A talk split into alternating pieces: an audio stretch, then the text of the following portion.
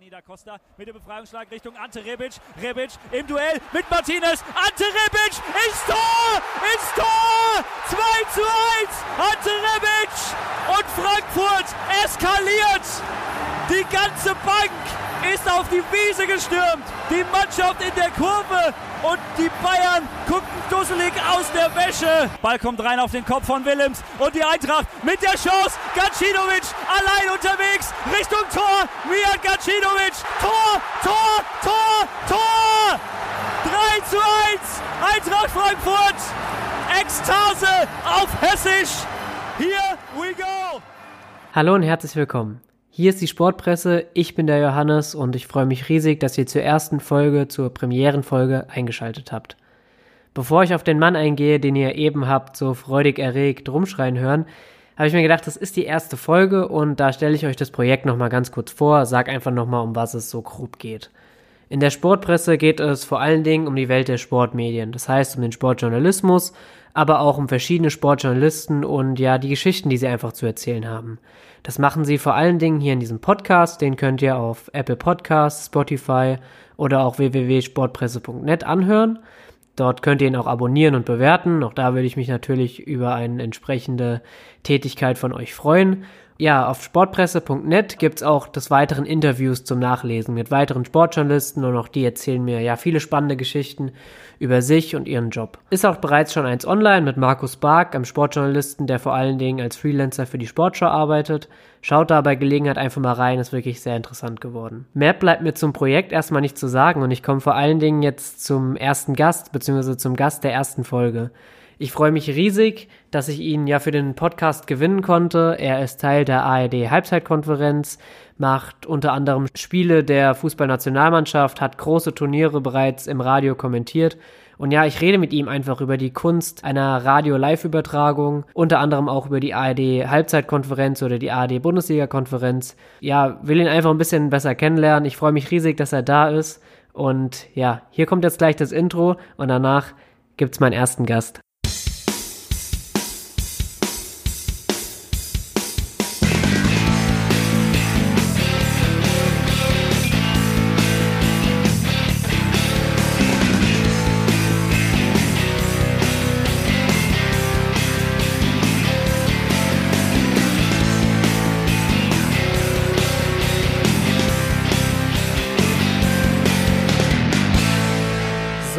War das Intro und ich bin in Frankfurt angekommen und ich sitze zum Glück nicht alleine am Tisch. Mein erster Gesprächspartner der Sportpresse ist da. Hallo Philipp Hofmeister. Hallo, grüß dich.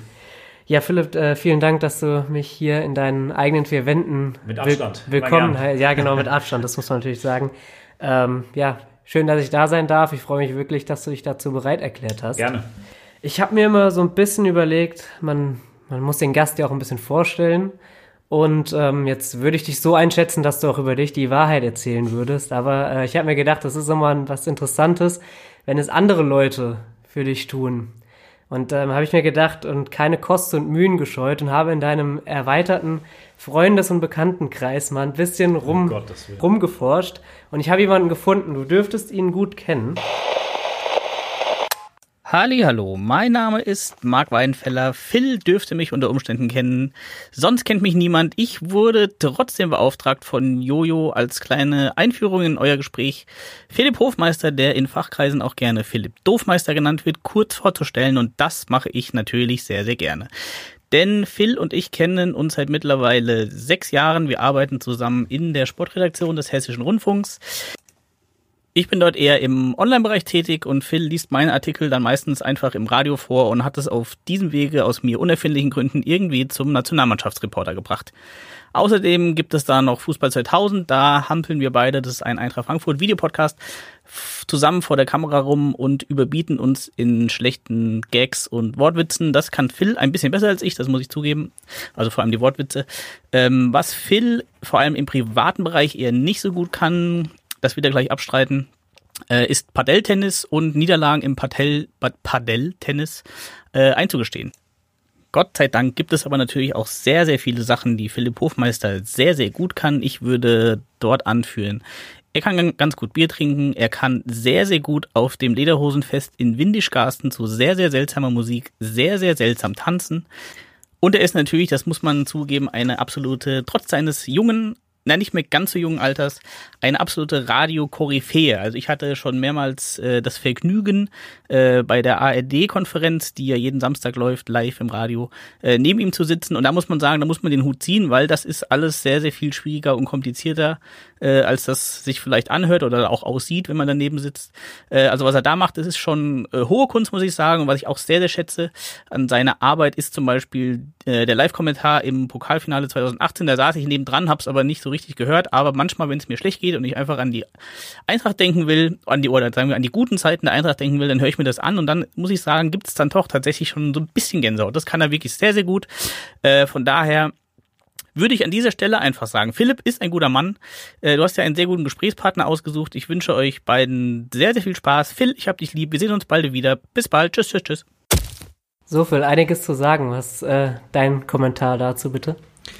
Ja, äh, großartig, dass du dir die Mühe gemacht hast zunächst mal. Und ähm, es gibt tatsächlich wenige Menschen, mit denen ich so oft ähm, auf einer so intimen Art und Weise unterwegs war, im Sinne von Bier trinken gehen, wie Marc Weidenfeller, glaube ich, in den letzten Jahren. Von daher ein Mann, der weiß, wovon er spricht. Er sieht nicht ganz so gut aus wie ich, aber ähm, Ahnung hat auch er. Deswegen, wenn das einer beurteilen kann, äh, dann er. Und schöne Überraschung, freue ich mich drüber, über diese, diese fast schon, ja, Huldigung kann man ja fast schon sagen. Er hat allerdings gesagt, du kannst Niederlagen im Padel-Tennis nicht gut einschätzen. Ich kann generell nicht gerne und gut verlieren. Das ist ein Problem. Es ist egal, ob ich Tennis spiele oder Mensch, ärger dich nicht. Wenn ich verliere, dann äh, habe ich ein echtes Problem. Deswegen habe ich auch immer große Sympathien für Fußballer, die das genauso schlecht können wie ich.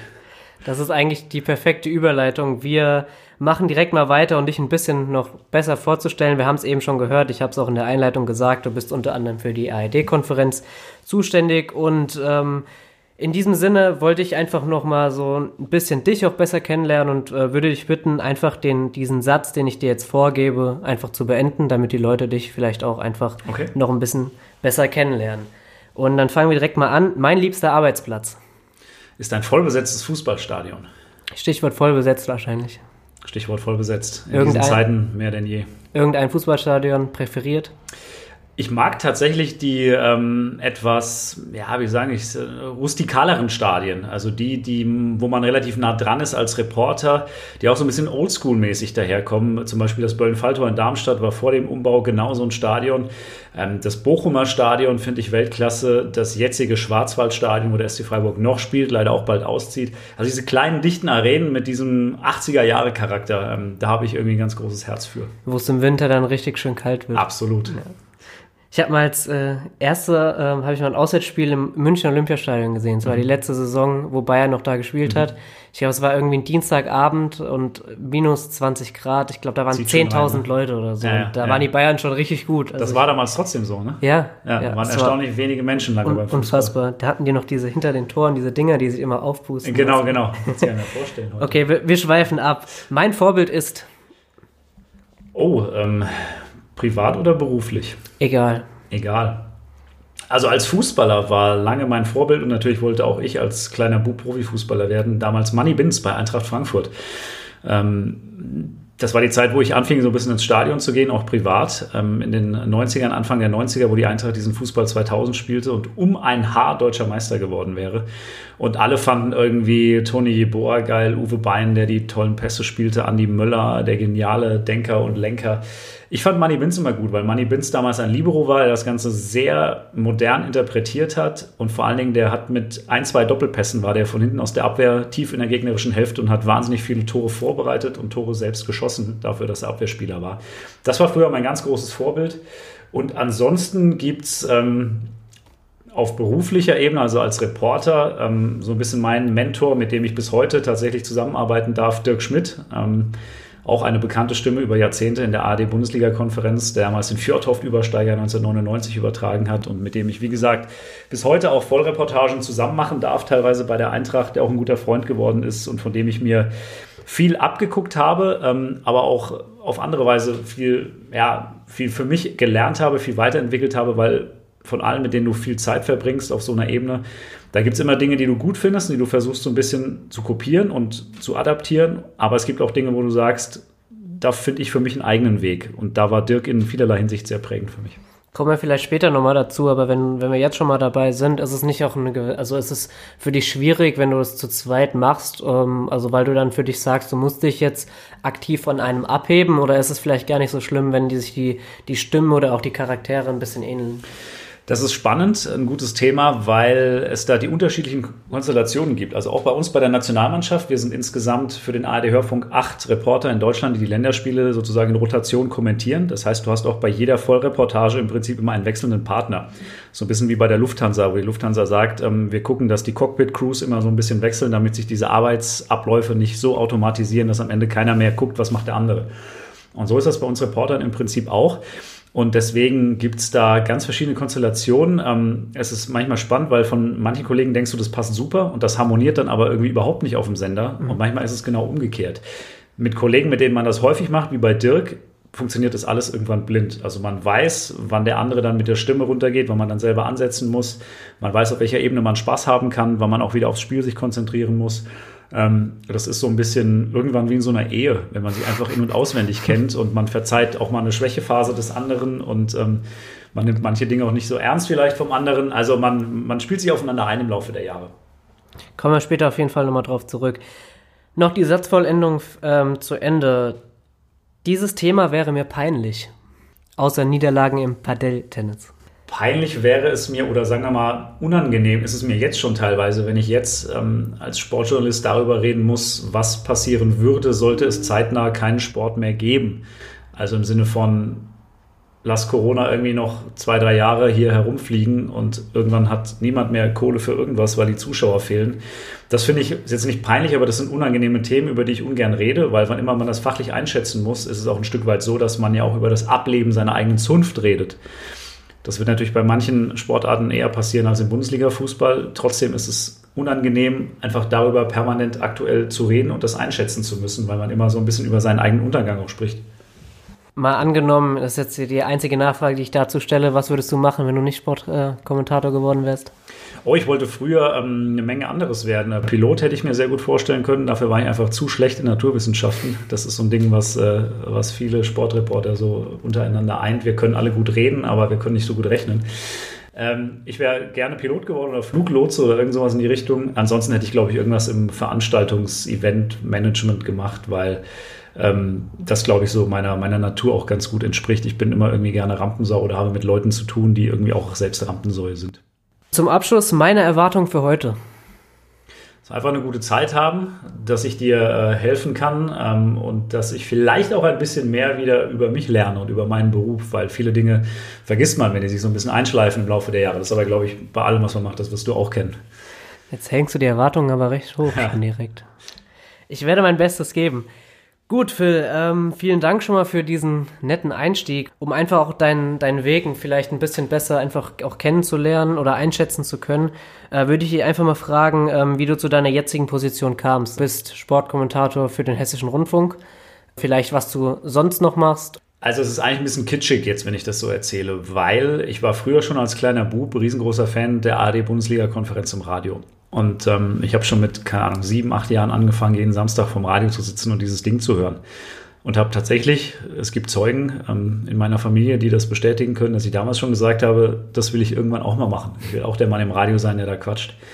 Ich hatte das Glück, dass mein Vater auch beim Hessischen Rundfunk war, ähm, als Musikredakteur angestellt. Und ich habe den als kleiner Bub so lange genervt, bis der mich irgendwann samstags mal in den Sender mitgenommen hat und mich in der Sportredaktion abgesetzt hat. Und ähm, ich durfte dann zugucken bei der Bundesliga-Sendung in HR1, die ich damals nur vom Radio, nur als Hörer kannte. Und der damalige Chef, dem habe ich mit meinem Fußballwissen so imponiert, dass der am Ende tatsächlich zu mir gesagt hat, du kannst gerne wiederkommen, wenn du möchtest. Und dann bin ich wiedergekommen tatsächlich. Und das mündete dann darin, dass ich so mit 15, 16 angefangen habe, so ein bisschen für diese Bundesliga-Sendung samstags zu arbeiten. Also ich habe Abläufe kopiert, ich habe Tabellen gerechnet, was man damals noch gemacht hat. So alt bin ich schon, damals gab es irgendwie jetzt noch keine Internet-Live-Tabelle. Ähm, die Meldung vom Fernschreiber abgerissen, an der Bandmaschine gestanden, all solche Geschichten, Kaffee gekocht zur Not auch. Und ähm, zu meiner Abi-Zeit kam dann damals im HR die Umstellung auf Digitalisierung, also weg von der Bandmaschine und hin zum, zum PC. Und viele der damaligen Kollegen in der Sportredaktion, von denen einige schon etwas älter waren, hatten da überhaupt keinen Bock drauf und hatten so ein bisschen ja, ähm, Hemmungen irgendwie mit dem Computer da jetzt äh, umzugehen. Und daraufhin wurde ich gefragt, ob ich nicht regelmäßig am Wochenende arbeiten möchte für die Sportredaktion als sogenannter Producer. Das war damals jemand, der der Beiträge sozusagen am Rechner bearbeitet, sendefertig geschnitten, O-Töne rausgeschnitten, all sowas an Audios produziert hat. Und das habe ich jahrelang gemacht, parallel zum Abi damals. Und ähm, während des Studiums war es dann so, dass ein neuer Chef in unsere Redaktion kam. Und ähm, wenn du jung bist und es kommt, ein neuer Chef, dann ist das meistens nie verkehrt, weil der dann die Gelegenheit nutzt, um so alteingesessene Strukturen ein bisschen aufzubrechen und sich seine Leute so ranzuziehen. Und genauso war das bei mir auch. Und dann habe ich irgendwie hier einen ersten Beitrag gemacht, da mal die erste Ecke im Inforadio angesagt und irgendwann mit einem ersten Drittligaspiel auch angefangen als Fußballreporter, war dann auf einem auf einem Seminar der Reporterlegende Hans-Reinhard Scheu, der jahrelang im ARD-Hörfunk für den SWR von Formel 1 bis Fußball, Großereignisse, alles kommentiert hat. Und ähm, der muss nach diesem Seminar meinen damaligen Chef angerufen haben und gesagt haben, der Typ ist ein Talent, lass den mal machen auf dem Sender. Und irgendwann kurze Zeit später durfte ich dann mein erstes Bundesligaspiel auch probeweise kommentieren. Und so wurde das irgendwie immer mehr. Das Studium habe ich dann irgendwann hingeschmissen, weil ich nicht die, ähm, die Disziplin habe, um fünf Tage dann zu arbeiten und äh, die restliche Woche zu studieren. Ich weiß nicht, wie das bei dir ist, wie viel Disziplin du da in dir trägst. Ähm, ja, es geht hier eigentlich nur um dich. Ach so, verstehe. ähm, und dann habe ich mich irgendwann entscheiden müssen, setze ich jetzt auf den Faktor Talent oder mache ich mein Studium zu Ende und gucke halt dann, was in zwei, drei Jahren ist, wenn ich damit fertig bin. Das war mir aber zu unsicher und ich habe dann auf den Faktor Talent gesetzt und es zumindest bis heute nicht bereut. Also es ist eigentlich so ein, würdest du sagen, so, eine, so ein Zwischending aus auf jeden Fall auch eigenen Antrieb, aber auch aus glücklichen Umständen, weil ich würde ja. jetzt mal behaupten, wenn dein Papa nicht bei der, ähm, beim HR gearbeitet hätte, wäre der Weg wahrscheinlich auch deutlich länger gewesen. Ja, der wäre länger gewesen. Ich hätte halt über normales Praktikum irgendwie versucht, da reinzukommen. Ich hätte es, glaube ich, tatsächlich auch probiert. Mhm. Ähm, dass der richtige Chef dann im richtigen Moment da ist, der auf dich setzt, ist auch so eine Sache, die du nicht beeinflussen kannst. Ähm, was ich aber habe, ähm, und deswegen hat das dann auch ganz gut gepasst und dann eben auch funktioniert, ähm, dass ich tatsächlich ein gewisses Talent habe, Dinge, die ich durch meine Augen sehe, sprachlich relativ schnell zu verarbeiten. Und äh, ich kenne viele Leute, die von Fußball mehr Ahnung haben als ich, die auch schneller was sehen, was so auf dem Platz passiert, aber die haben eben dieses Talent nicht, dass man sieht und sofort kommt es dann unten wieder raus. Ähm, Im Zweifel noch in einer nicht nur fachlich richtigen, sondern auch unterhaltsamen Art und Weise. Und von daher hat das dann im Endeffekt tatsächlich ganz gut funktioniert, ja. Und äh, wie gesagt, es klingt fast ein bisschen kitschig, weil ich das immer werden wollte eigentlich oder schon als kleiner Junge davon geträumt habe. Aber es hat erstaunlicherweise ganz gut funktioniert.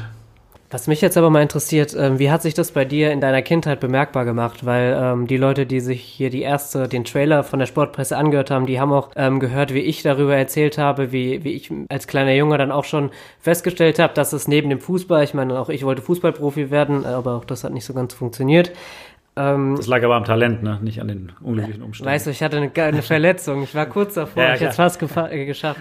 Nein, Spaß. Es, es, lag schon am Talent. Also ich, äh, ich glaube, das, was ich momentan habe, ist so das Maximale, was ich rausholen kann, aber das ist äh, gut.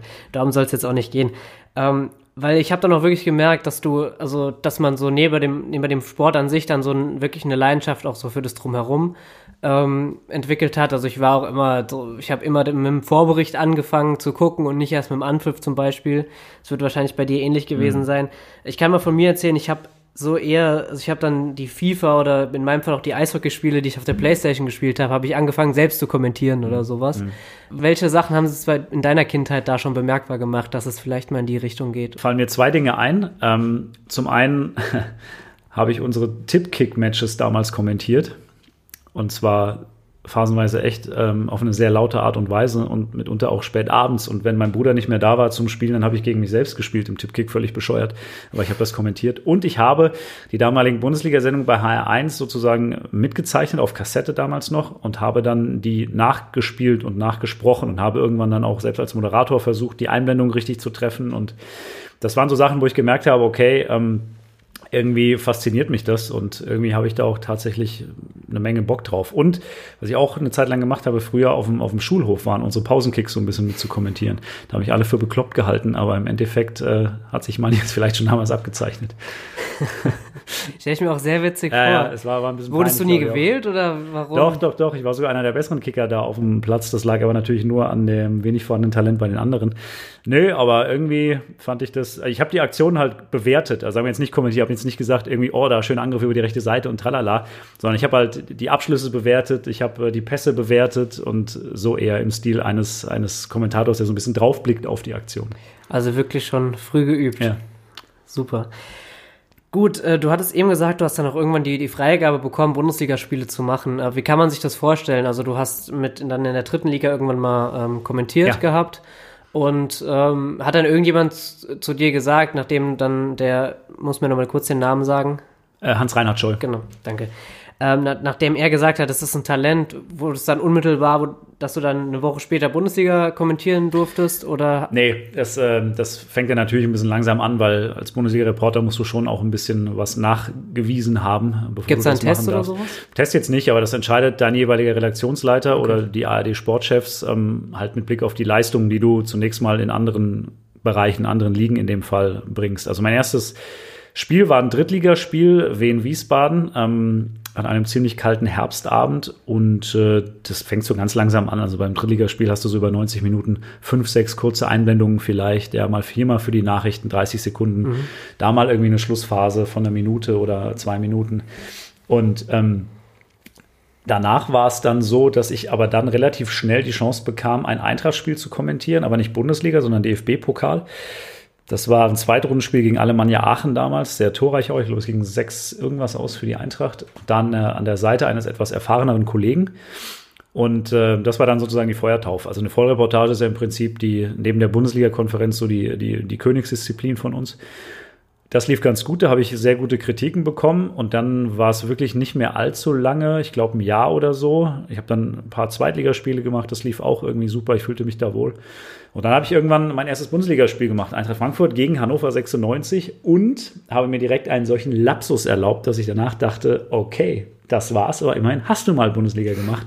Ich habe nämlich die Schlussphase kommentiert. Die Eintracht spielte richtig schäbig an dem Tag, lag 0 zu 2 zurück. Und während der Schlussphase fiel das äh, 0 zu 3, war der dritte, dritte Treffer für Hannover durch Didier Jakonan. Habe ich minutenlang geschildert und ähm, habe aber dann am Ende der Schlussphase mit dem Endergebnis von 0 zu 2 mehrfach zurück in die Studios gegeben. In allen Zusammenfassungen habe ich dann 0 zu 2 gesagt und habe erst, als ich zu Hause saß und im Radio dann meine eigenen Zusammenfassung hörte, die auch noch so lief, weil das irgendwie niemand merkte bei den Nachrichten, habe ich gemerkt, dass ich das völlig falsche Endergebnis hatte. Das war dann natürlich ein kleiner Schönheitsfehler, der mich sehr geärgert hat, ähm, der aber äh, jetzt nicht weiter allzu schwer ins Gewicht gefallen ist dann in der Bewertung dieser Leistung. Ja, und seitdem ähm, darf ich Bundesliga machen und äh, seit, das muss ich mal überlegen, seit fünf Jahren jetzt dann auch ähm, die Länderspiele der deutschen Fußballnationalmannschaft und auch die großen Turniere. Und ähm, ja, da muss man immer ein bisschen gucken, weil in diesem, in diesem Kreis dieser sogenannten Top-Reporter, gibt es, wie gesagt, acht deutschlandweit, die das machen dürfen. Da wird jedes Jahr ähm, kommen die Sportchefs der ARD zusammen und äh, stimmen ab, wer aufgrund seiner Leistung das weitermachen darf und wer eventuell durch andere ersetzt wird. Also da ist auch ein gewisser Leistungsdruck dabei. Ähm, da merkt man dann schon, dass man da so in der, in der oberen Range angekommen ist. Also viel mehr als Bundesliga-Konferenz machen und Länderspiele kommentieren im ARD-Hörfunk kannst du eigentlich nicht erreichen. Von daher mega geil und äh, man guckt jetzt, dass man diesen Status irgendwie einigermaßen behält. den Status als Koryphäe? Nicht als Koryphäe, aber als sogenannter Top-Reporter. Also wenn du Bundesliga machst, Nationalmannschaft, dann nicht, also da gibt es andere Koryphäen. Als. Koryphäe wurdest du eben bezeichnet, Ja, ja, deswegen von, habe ich von, es. von einem, der keine Ahnung hat. ähm, nein, da gibt es wirklich andere bei uns, ähm, die seit Jahrzehnten das machen und immer auf, auf Top-Niveau bleiben, auch sprachlich. Das finde ich ist das Schwierigste. Ähm, klar kann ich irgendwie mit Ende 30 noch halbwegs so formulieren, dass auch die jungen Leute sagen, oh, der ist aber cool, der Reporter.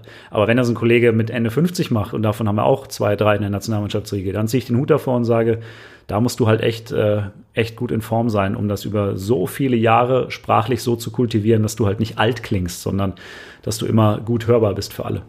Du hast das mit, der Leistungs-, mit dem Leistungsprinzip auch in gewisser Weise angesprochen. Macht es das nicht aber noch ein bisschen schwieriger, dann auch mit den Leuten zusammenzuarbeiten? Es geht eigentlich. Nee, nee, würde ich gar nicht sagen. Ähm, ähm, das ist relativ entspannt sogar. Das sind ähm, fast ausschließlich nette Kolleginnen und Kollegen. Man, Vielleicht auch, also jetzt noch nicht mal so auf die Charaktere bezogen, Mhm. sondern einfach so, ich meine, man will ja auch für sich selbst meistens das Beste Mhm. in den größten Fällen, vor allen Dingen beruflich. Ja, Also bei, bei einer Vollreportage zum Beispiel, wenn wir Länderspiele voll machen, also mit zwei Reportern über 90 Minuten durchgehen, ist es aber ja ein, dann profitiert ja jeweils einer von dem anderen auch. Klar, ne? ja. Deswegen spielt man sich die Bälle dann gut hin und her. Deswegen teilt man im Vorfeld irgendwie auch seine Unterlagen und man sagt sich hier, ich habe dies und das noch Nettes gelesen, hast du das und das gehört, weil ähm, man natürlich auch dann nur dann gut klingt, wenn der andere darüber redet und man weiß, worüber der andere redet. Deswegen ist es fachlich auf jeden Fall auf Augenhöhe, aber menschlich genauso. Also da neidet niemand eigentlich irgendjemand anderem irgendwas, sondern man guckt, dass man als Team einfach funktioniert. Du hast viel über Fußball erzählt. Über Fußball wird es dann wahrscheinlich auch die, die, die meiste Zeit gehen. Ich habe mir allerdings sagen lassen, dass du nicht nur Fußball bislang gemacht hast und ähm, du verbindest auch, glaube ich, ein relativ ja, eine relativ anerkennende Auszeichnung mit den Namen Mariama Jamanka und Lisa Buckwitz. Erzähl doch mal, was es mit diesen beiden Namen auf sich hat. Zunächst mal Glückwunsch, dass du den Namen unfallfrei ausgesprochen hast. Da hatte Siehst ich den meisten mal. Bammel vor damals bei der entscheidenden Reportage. Ja, vor allen Dingen, wenn es dann runtergeht. Also es ist Ja, Bob, ja, ja, ja. Zweierbob wird's. Äh, ja, ja, ja. Ja, ja, das ist so. Ähm, ja, das war ähm, eine prämierte Reportage von mir, die ich bei den Olympischen Winterspielen 2018 in Pyeongchang gemacht habe, in Südkorea. Wo? In Pyeongchang. und äh, das war die, die Goldfahrt im Zweierbob der Damen von diesen zwei Damen, die du gerade schon angesprochen hast, Mariama Yamanka, die völlig überraschend an dem Tag Gold geholt hat. Das war eine der schönsten Geschichten bei diesen Olympischen Spielen, weil diese Frau bis dahin, muss man sich vorstellen, noch nicht ein einziges Rennen in ihrer Karriere gewonnen hatte. Ähm, die galt als hochtalentiert, aber auch als sehr fehlerbehaftet und führte dann danach drei von vier Läufen. Und ich habe die dann äh, runtergebrüllt in diesem letzten Lauf mit ihrer Anschieberin zusammen. Und da ging komplett der Gaul mit mir Die durch. Ausfahrt passt auch. Die Linie ist okay. Keine Bande mitgenommen. Jetzt gilt's Tempo aufzunehmen. Nur noch 800 Sekunden. Das ist ihre Zeit jetzt. Das ist ihre Phase. Das ist ihre Bahn. Jetzt muss sie fliegen. Die Mariama Yamanka. Jetzt muss sie aus ihren Kufen Flügel machen. Jetzt muss sie fliegen hinein ins Ziel. Das wird dramatisch. Das wird eng. Das ist der Olympiasieg für Mariama Yamanka. Auf den letzten Metern fährt sie das Ding nach Hause. Gold für Deutschland, Gold für Mariama Yamanka, die Olympiamanka-Siegerin.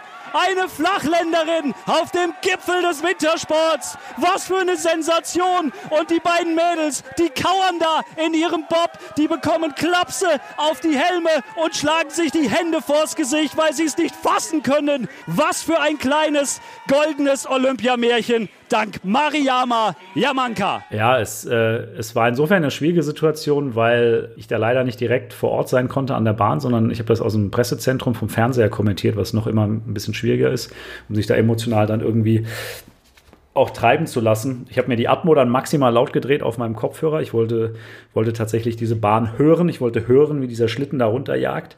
Ich wollte die, ähm, die Geräusche auch schildern. Ähm, ich wollte mich da reinversetzen in diesen Bob und habe zwisch zwischendurch in der Reportage auch immer mal kurz die Augen zugemacht, weil ich nur diese, diese Akustik, dieses irgendwie auf mich wirken lassen wollte. Das hat super funktioniert. Es war ein dramatisches Finale. Die zwei Mädels haben Gold geholt und ähm, ich habe diese Reportage dann, dann eingereicht für den Herbert Zimmermann-Preis. Das ist so ein bisschen der, der Oscar für uns Sportreporter ähm, vom Verband Deutscher Sportjournalisten, der einmal im Jahr verliehen wird und äh, hatte das Glück, die Jury dann damit zu überzeugen. Also kann ich davon ausgehen, dass es nicht nur Fußball gibt, aber Fußball ist wahrscheinlich immer noch das Liebste, oder? Ja, es ist halt auch meine Sportart. Ähm, ich krieg mein Leben lang schon und bis heute und ähm, klar, da fühlt man sich natürlich zu Hause. Es ist natürlich auch 80 bis 90 Prozent unserer Berichterstattung, die wir machen, dreht sich halt auch um Fußball. Das muss man auch dazu sagen. Deswegen empfinde ich persönlich es auch durchaus als wohltuend, wenn wir uns mal um andere Sportarten auch ab und zu mal kümmern. Zum Beispiel sowas wie, ähm, wie Bob Rodeln Skeleton, was ich bei den Winterspielen kommentieren darf. Noch kurioser sind meine Sportarten bei den Olympischen Sommerspielen. Da bin ich zuständig für die Kampfsportarten, also für Ringen, Judo, Taekwondo, Karate und Gewichtheben. Und da musst du dich halt komplett drauf einlassen, weil das kommentierst du dann alle vier Jahre mal. Und ähm, da musst du dein Hirn komplett neu sortieren, weil die Regeln sind andere, der, die Menschen sind andere, ähm, die Abläufe sind andere. Ähm, du musst dann so komplett ausbrechen aus deiner, aus deiner Welt des Fußballschilderns. Ähm, dagegen sind, äh, sind das, ist das Schlittenfahren irgendwie im Winter relativ easy, weil das ist immer derselbe Ablauf. Ein paar Menschen springen auf oder in den Schlitten oben am Start und fahren dieselbe Bahn runter und kommen irgendwann ins Ziel. Aber bei diesen Sportarten kann halt jederzeit alles passieren und da gibt es so viele verschiedene Wertungen, dass es Herausforderungen und Spaß gleichermaßen, weil man sich echt auf was komplett Neues einlassen muss. Und ähm, ich hatte da einen riesen Respekt vor, vor dem ersten Mal, als ich das machen durfte und fand es hinterher aber mega gut, sich mal auch so mental komplett irgendwie von diesem Fußball zu lösen. Zumal die Protagonisten, je weiter du dich wegbewegst vom Fußball, umso netter werden die Menschen, mit denen du da zu tun hast. Die Frage hätte ich jetzt wahrscheinlich auch schon Richtung Bob gestellt, aber wenn du sowas wie Gewichtheben oder sowas nennst, da musst du zumindest mal versuchen, weil ich kann mir vorstellen, man kann es gar nicht so richtig erklären, aber was beschreibt man da? Also ich würde jetzt mal nämlich als Laie wirklich sagen, dass wenn du anfängst, eine, ähm, eine Radioberichterstattung über Gewichtheben zu machen, mhm. dass du dann irgendwann über ein Zucken im Arm oder sowas mhm. redest. Also mhm. auf was achtest du da oder wie mhm. schaffst du es, den Leuten dann ein Bild vor Augen zu, also, zu malen? Je mehr du, je mehr du schilderst, desto, desto eher sieht der Hörer was. Und beim Gewichtheben ist es halt ganz krass, weil da im Prinzip ja eigentlich nichts passiert. Ja, das ist ja nochmal eine Stufe anders als beim Rodeln und Bob, wo du dieselben Abläufe hast. Genau, ja. Aber es passiert halt permanent was. Beim Gewichtheben kommt einer auf die Bühne, pustet gefühlt zwei Minuten durch, ähm, haut sich irgendwie das Zeug auf die Hände, ähm, atmet dann zweimal tief und reißt dieses Ding nach oben oder auch nicht und geht ja wieder runter von der Bühne. Da musst du halt wirklich gucken, dass du dass du Bewegungen schilderst, dass du Abläufe schilderst, dass du versuchst, dem Athleten oder der Athletin ins Gesicht zu gucken, dass du die Mimik interpretierst, ähm, die Gestik auch analysierst ein Stück weit, ja?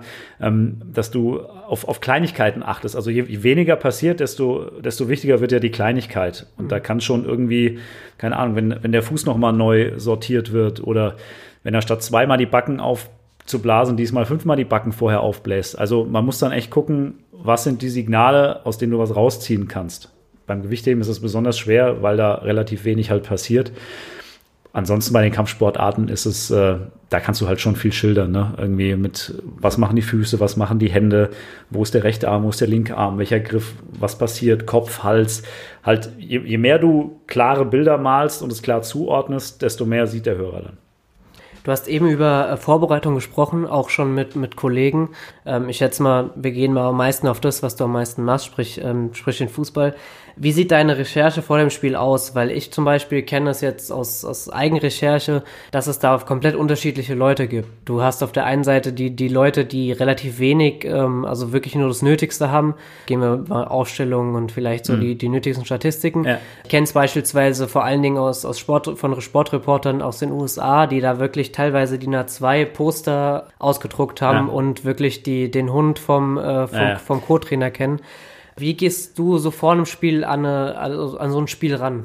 Also bei den Amis muss man sagen, ähm, die sind ja sowieso da sehr speziell drauf. Ähm, das sind die absolute Statistik-Freaks und die haben ganze Redaktionen, die sich nur im Vorfeld eines jeden Spiels mit irgendwelchen Dingen beschäftigen, die sie dann auf Abruf da rausblasen können. Ähm, beim Fußball ist es so, da ich ja meistens Eintracht Frankfurt kommentiere, weil ich nun mal ähm, beim Hessischen Rundfunk angestellt bin, über die Eintracht muss ich nicht groß mir was anlesen, weil ich begleite diesen Verein seit 15 Jahren als Reporter. Ich kenne den, weiß, wie der Busfahrer heißt. Ich weiß, äh, welche Marotten die Spieler haben beim Warmmachen. Also muss ich mich eigentlich immer nur auf die andere Mannschaft konzentrieren. Da ist dann natürlich ein Unterschied, wobei, was jetzt nicht heißt, dass ich nicht auch im, im Vorfeld mich mit der Eintracht beschäftige. Ne? Ähm, mir Pressekonferenzen angucke oder im Zweifel selbst hingehe, mit dem einen oder anderen Kollegen nochmal spreche, der vielleicht auch noch irgendwas gehört hat, was ich nicht gehört habe. Das ist klar. Naja, wenn es dein Arbeitsalltag ist, dann braucht man ja da jetzt nicht immer extra was. Genau, machen. genau. Spannend wird es natürlich dann ähm, mit Blick auf den jeweiligen Gegner. Wenn du gegen Bayern München spielst, musst du dich auch anders darauf vorbereiten, nämlich einfach auch weniger, weil du die auch alle kennst, weil man die permanent sieht. Ähm, wenn jetzt aber zum Beispiel wie am ersten Spieltag jetzt dieser Bundesliga-Saison Arminia Bielefeld kommt, dann wird es schon schwieriger, weil da musst du echt ähm, Natürlich viel lesen. Ähm, was ich immer auch gerne mache, ist, ich rufe sozusagen mein Pendant an. Also im Fall von Arminia Bielefeld gibt es einen Menschen beim Westdeutschen Rundfunk, der genauso wie ich es mit der Eintracht habe, irgendwie seit 15 Jahren um diesen Verein rumpendelt und mir da auch immer noch zwei, drei Einschätzungen geben kann. Was wir auch bekommen, ähm, sind sogenannte Infomappen im Vorfeld. Das sind oft sehr umfangreiche ähm, Statistikmappen die fast ein bisschen zu, äh, zu groß sind. Ähm, bei einem handfesten Bundesligaspiel am Samstag sind das auch gerne mal irgendwie 60 bis 70 Seiten, wo halt über jeden Spieler gefühlt anderthalb Seiten stehen, wo Statistiken ausgewertet werden, wie viel Prozent der Tore im letzten Drittel über die rechte Seite, über die linke Seite, ähm, all solche Geschichten grafisch auch aufgearbeitet. Das gucke ich mir zwar an, ähm, ich schreibe mir auch manches dann auf, aber ich bin da sehr dosiert. Ähm, ich schreibe mir das auf, von dem ich glaube, dass ich es irgendwann unterbringen könnte. Merke aber immer, wenn ich da sitze und diesen Zettel vor mir liegen habe, wenn ich es abrufen muss, weiß ich sowieso. Also ich hätte es dann auch gar nicht aufschreiben müssen die ganze Zeit im Prinzip. ähm, sondern das ist wie früher in der Schule, kennst du bestimmt auch, Spickzettel. Du schreibst dir einen Spickzettel, aber du benutzt den Nie dann. gemacht. Aber du benutzt ihn dann eher selten, weil du es dann in der Birne hast, nur durch diesen Prozess des auf den Spickzettel draufschreibens. Und so funktioniert das im Prinzip bei vielen, was in diesen Statistikbüchern ist, dann genauso. Und ansonsten ist es so, bei ähm, jetzt Euroleague war, war oft ganz spannend, weil wir da Gegner hatten wie, keine Ahnung, wie Toria Gimareisch, wo du halt keinen einzigen Spieler kennst und dann aber trotzdem ja ab und zu schildern musst, wer das ist. Man muss da immer differenzieren, weil wenn ich den Spieler nicht kenne, kennt ihn der Hörer wahrscheinlich ohnehin auch nicht. Dann musst du den auch nicht groß irgendwie, musst du nicht gucken, war das jetzt der oder der, der da jetzt an der Außenlinie irgendwie den Ball verloren hat. Ähm, bei anderen Mannschaften ist es natürlich so, jetzt bei Bielefeld ähm, guckst du, was ich immer gerne mache, ist beim Aufwärmen mir so ein bisschen die Spiele angucken. Ähm, keine Ahnung, von Bewegungsablauf über Farbe des Schuhwerks, Dinge, die ich mir dann einfach merke. Oft baue ich mir dann so kleine Eselsbrücken bei Spielern, die ich nicht kenne, um, wenn im Spiel was passiert, halt, dass ich nicht in diesen, in diesen Panikmodus komme, dann, oh Gott, ich erkenne die Nummer nicht. Wer ist das? Und ich erkenne die Nummer nicht, sondern dass ich das irgendwie anders zuordnen kann, anhand irgendwelcher optischen oder Bewegungsmerkmale. Ist es dann wahrscheinlich aber auch so die, die Kunst, wirklich das Wichtigste herauszunehmen, dass du dann halt wirklich nicht so viel unnützes Wissen mitnimmst? Weil ich kann mir vorstellen, dass sowas auch in gewisser Weise belastend sein kann, wenn du hast, du hast was, was du unbedingt sagen willst und dann sagst du es vielleicht an einer Stelle, wo es überhaupt nicht passt oder sonst irgendwas. Ja, Also. ja man muss da priorisieren, definitiv. Und ähm, die Sache ist halt die, ähm, die Geschichte, die du erzählst, ist immer das Spiel. Also das Spiel erzählt die Geschichte und nicht dein Vorbereitungszettel. Ähm, und wenn du das langweiligste 0 zu 0 aller Zeiten siehst, dann ist das deine Geschichte dieses Spiels. Ja? Das ist immer noch spannender als alles, was du irgendwie an Statistiken auf dem Zettel stehen hast. Was ist dir wichtiger, wenn du das schon jetzt gerade angesprochen hast? Weil die Frage hatte ich mir äh, witzigerweise auch notiert, dass das Spiel an sich gut ist oder dass du es gut kommentieren kannst. Weil du hast ja auch gesagt, man kann ja auch manchmal mit einem mit einem 0-0, wo gar nichts passiert, beziehungsweise wo ein Fehlpass nach einem anderen ist, kannst du dich ja wirklich an, an diesen Sachen, sage ich immer, wahrscheinlich so auch hocharbeiten. Also- ähm, welche Spiele sind dir der ja nicht nur zum Angucken lieber, sondern wir müssen es ja auch immer so be betrachten, du arbeitest ja an diesen Spielen. Also es gibt nichts Schlimmeres für den Reporter als ein Spiel, das nach 20 Minuten entschieden ist. Das nach 20 Minuten 2 zu 0 oder 3 zu 0 steht. Weil Dann, dann, hört man dich wahrscheinlich auch gar nicht mehr in der dann- Konferenz danach. Ja, gut, aber wenn du, du hast, wir haben auch schon Länderspiele gehabt, wo Deutschland nach 20 Minuten 4 zu 0 gegen, gegen Georgien führte. Und dann hast das nennen wir dann Wassertreten. Da musst du 70 Minuten lang Wasser treten. Da musst du irgendwas erzählen, weil du weißt, Deutschland schaltet jetzt einen Gang zurück, die anderen können nicht mehr. Und dann plätschert dieses Ding noch 70 Minuten dahin. Dann ist es gut, wenn du in der Vollreportage bist und einen Partner an deiner Seite hast, weil selbst wenn du irgendwann mal gar nicht mehr weißt, was du sagen sollst, sitzt immer noch einer neben dir, der das machen kann. Alles, was spannend ist, ist cool. Ähm, 0 zu 0 kann auch einfach von dieser Spannung leben. Ähm, lieber ist mir auch immer noch ein 3 zu 3. Je mehr Tore fallen, ähm, desto spektakulärer ist das Spiel, desto mehr kannst du das Spiel schildern und musst nicht irgendwelche Geschichten drumherum erzählen. Du sprichst Spielschildern an. Ähm, nimm mich doch mal oder nimm auch die Hörer mal so ein bisschen rein, wie man sich an so einem Spiel ranrobbt, sage ich mal. Wie du das wirklich schaffst, den Leuten, weil es ist ja immer Ziel, den Leuten es so zu schildern, als ob sie es wirklich selbst sehen würden. Wie schaffst du das? Gute Frage. Also ich glaube, das hat tatsächlich relativ viel mit Talent zu tun, dass du einfach ähm, eine gewisse sprachliche Basis hast, um sowas machen zu können. Und ansonsten ist es so, dass man sich einfach auch treiben lassen muss von dem Augenblick. Also im Vorfeld irgendwas zurechtlegen ist, ist immer schlecht. Meine besten Reportagen habe ich dann gemacht, wenn ich hinterher nicht gewusst habe, was ich gerade erzählt habe. Da war ich immer am besten tatsächlich, weil wenn du von dieser Magie des Augenblicks dich so ein bisschen tragen und leiten lässt, dann bist du meistens als Reporter richtig gut. Und ähm, deswegen gar nicht so viel Gedanken machen, sondern einfach sagen, was du siehst, ja, und das so verarbeiten, dass, äh, dass, dass der Hörer das auch sehen kann.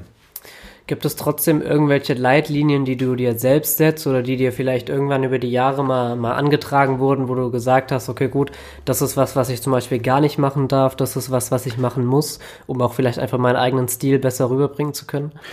Also eigener Stil ist natürlich individuell ähm, unterschiedlich auszulegen. Ähm, ich habe, glaube ich, für mich andere Richtlinien, als es der, der Kollege beim nächsten Spiel hat.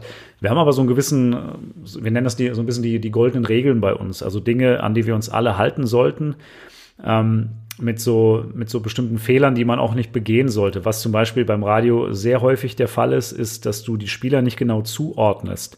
Also, dass du, du kannst jetzt nicht, wenn Samstag sieben Millionen Menschen die Bundesliga-Konferenz hören jeden Nachmittag, und das tun sie nach wie vor, und es spielt irgendwie Frankfurt gegen Bielefeld, und du sagst dann, äh, aber Ortega fängt den Ball ab. dann kannst du nicht erwarten, dass sieben Millionen Menschen wissen, Ja, dass Ortega ja. der Bielefelder Torhüter ist, sondern den musst du zuordnen, ja. Und dann äh, holt, holt Bielefelds Nummer eins Ortega den Ball runter, irgendwie so. Also Spieler zuordnen, ja. Und was wir immer wieder bei äh, unseren Zusammenkünften, wir haben auch so, auch so Workshops, wo wir uns weiterentwickeln wollen, was wir immer wieder da auch machen und üben, tatsächlich sind die Begrifflichkeiten eines Spielfeldes, weil das ist ein absolutes Basic, was, was viel zu selten eingehalten wird. Und wir haben tolle Seminare gehabt mit der Reporterlegende Gerd Rubenbauer, der sich einmal alle zwei Jahre mit uns ARD-Radioreportern trifft. Und der hat äh, fast jedes Mal, wenn wir dieses Seminar hatten, hat er einfach ein, ein blankes Spielfeld, nur mit den Spielfeldmarkierungen ähm, an die Wand geworfen und so einen kleinen Laserpointer dann gehabt. Das war sozusagen der Ball. Und wir sollten einfach nur, das ging dann Reihe um, jeder so für eine Minute schildern, wo auf dem Spielfeld sich dieser Ball befindet. Weil er immer sagt, und er sagt das auch zu Recht, das äh, merkt man dann, wenn man mal darauf achtet, bei so einer Radiokonferenz, dass wir viel zu selten sagen, wo der Ball ist. Ist der kurz vor dem eigenen Strafraum, kurz hinter der Mittellinie, auf Höhe des Mittelkreises, auf dem linken Flügel, 20 Meter in der Frankfurter Hälfte, dass man das klar zuordnet. Weil wenn du nur sagst, irgendwie, die Eintracht mit dem Ball am Fuß, hat der Hörer kein Bild. Ja? Also einfach diese Begrifflichkeiten genauer zuordnen, wo ist der Ball und welcher Spieler macht gerade was damit und zu wem gehört dieser Spieler. Das ist witzig, dass du es sagst, weil was mir persönlich aufgefallen ist, ist immer, hast auf der einen Seite diese, dieses euphorische Kommentieren, was ja auf, auf jeden Fall auch eine gute Sache ist. Auf der anderen Seite hast du ständig das Gefühl, es fällt gleich ein Tor. Weil du nicht, weil du wirklich, und dann hat er den Ball am Fuß, und dann, lä- dann lässt er einen aussteigen, dann hast du auf einmal direkt das Gefühl, er steht gerade alleine vom Torwart. ja, Es ist ja. wahrscheinlich auf der einen Seite auch gewollt, weil du Ja. ja auch so ein bisschen diese, diesen Spannungsbogen extra immer oben hältst. Ich meine, es ist genauso wie wenn du ein Spiel nur per Videotext verfolgst. Es könnte jede Sekunde ein Tor fallen. Ähm, aber ist es da wahrscheinlich dann auch, wo du dann einen Mittelweg finden musst, oder ist es gar nicht gewollt, dass du diesen Spannungsbogen die ganze Zeit da oben drin hast? Ja, also äh, da sind wir noch relativ schnell beim Thema Sprache. Auch mit der Sprache sendest du ja Signale an den Hörer. Und ähm, auch das ist so ein Ding, woran wir immer wieder zu Recht erinnert werden, dass man halt einfach auch immer noch ein bisschen Luft nach oben lassen muss. Denn wenn einer anfängt, an der Mittellinie drei Gegner aussteigen zu lassen und du bist mit der Stimme schon hier und er ist aber erst zehn Meter in der gegnerischen Hälfte, was machst du dann, wenn er noch die nächsten fünf austribbelt und dann ein Tor schießt? Du hast keine Luft mehr nach oben. Ja? Also ähm, das sind zum Beispiel auch so Sachen, wo man immer gucken muss, dass man das dass man das insofern stimmlich richtig färbt, dass auch da der Hörer schon eine Orientierung hat, wie gefährlich ist das und ähm, oder wie ungefährlich ist das. Zwar schöne Aktion, aber halt noch weit weg vom Tor. Wenn du es schon nicht klar benennst, dann zumindest eben stimmlich. Sind das Verhaltensmuster, die du auch mit der Zeit verändert hast, beispielsweise? Ja, ich habe, ich passe da auch immer wieder vieles an bei mir und ähm, gerade diese Begrifflichkeiten, ähm, da achte ich zum Beispiel sehr drauf. Ähm, es gibt immer Schwachstellen. Also ich habe eine große Leidenschaft für Wortspiele beispielsweise. Das hat man irgendwann versucht, mir so ein bisschen abzutrainieren, weil ich das. Wurde dir auch eben in dem Ja, netten ja. Begrüßungsclip schon Ja, nachgesagt. merkst du, aber ich habe hier noch keins, keins gemacht. Ja, ich warte eigentlich schon die Ja, ja, ganze Zeit klar. drauf. Ähm, Du hast auch von mir die Freigabe, also an mir liegt's nicht. Ja, ähm, was ich zum Beispiel lange auch nicht so gut gemacht habe, und das ist auch so eine Sache, die wir in diesen Seminaren gelernt haben, beispielsweise ähm, Freistöße oder Eckbälle, immer ein großes Thema, ähm, weil viele Reporter immer auf den gucken, der schießt. Der, der schießt, ist aber bei einem Freistoß oder Eckball eigentlich völlig unerheblich. Der Worauf du gucken musst, ist, was vor dem Tor passiert. Und ähm, wenn du beispielsweise mit den Augen nur bei dem bist, der den Freistoß schießt und der fliegt rein in einen 5-Meter-Raum und einer köpft den rein, wirst du so schnell nicht erkennen können, wer das war. Bei den wenigsten Standardsituationen kannst du das. Wenn du aber den schießen lässt, also du musst dir, erst- musst dir sicher sein, wer da schießt oder es zumindest grob wissen aus dem Augenwinkel, wenn da zwei oder drei stehen. Aber dann Blick vors Tor, 5 Meter Raum. Wer ist da? Wer duelliert sich da mit wem? Wer läuft wie ein? Und wenn du das drauf hast, dass du sofort jeden Torschützen nach jeder Standardsituation parat.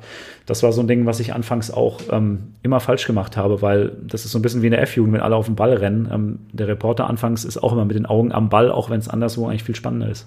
Das ist schon so eine Gefahr, die du äh, angesprochen hast. Welche Gefahren siehst du noch während so einer Radioberichterstattung?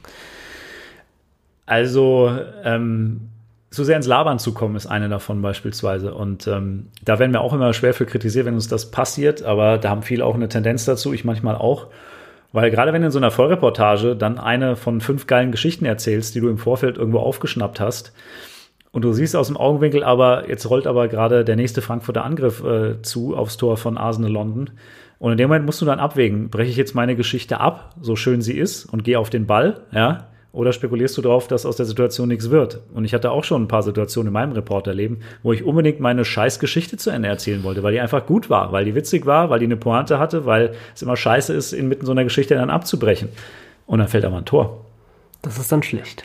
Und der Hörer hat nichts mitbekommen. Ja.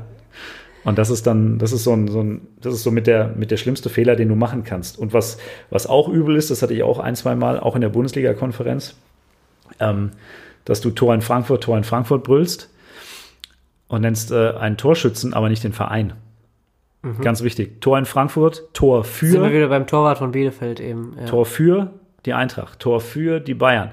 Aber nicht Tor in Frankfurt, Tor in Frankfurt. Ähm, Chor jagt den in den Winkel. Dann weiß wieder die Hälfte nicht, ja, und für wen? Wer ist Chor?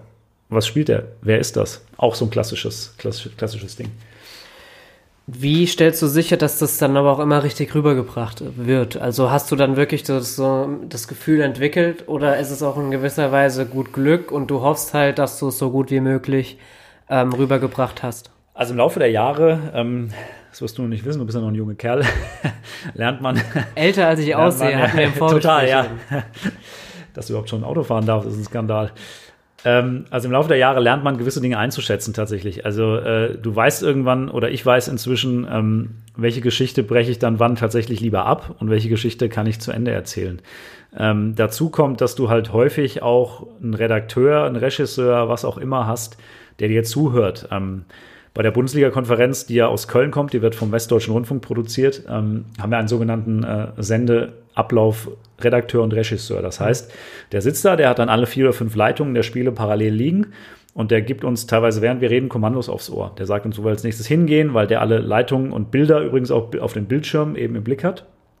Ähm, der einem aber auch dann irgendwie Hilfestellung gibt bei einem Videobeweis, der einem sagt, das nächste Mal achte bitte drauf, ähm, den Torschützen dem Verein zuzuordnen. Also, und das passiert teilweise, während du redest, ne? Kriegst du dann irgendwie das Zeug ja. aufs Ohr gebabbelt. Ähm, das ist zum Beispiel eine, eine Option, wie du Fehler korrigieren kannst, wie du Fehler feststellen kannst.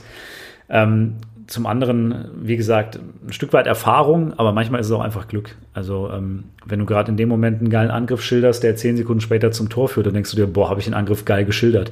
Aber du wusstest natürlich nicht, dass es ein Tor wird.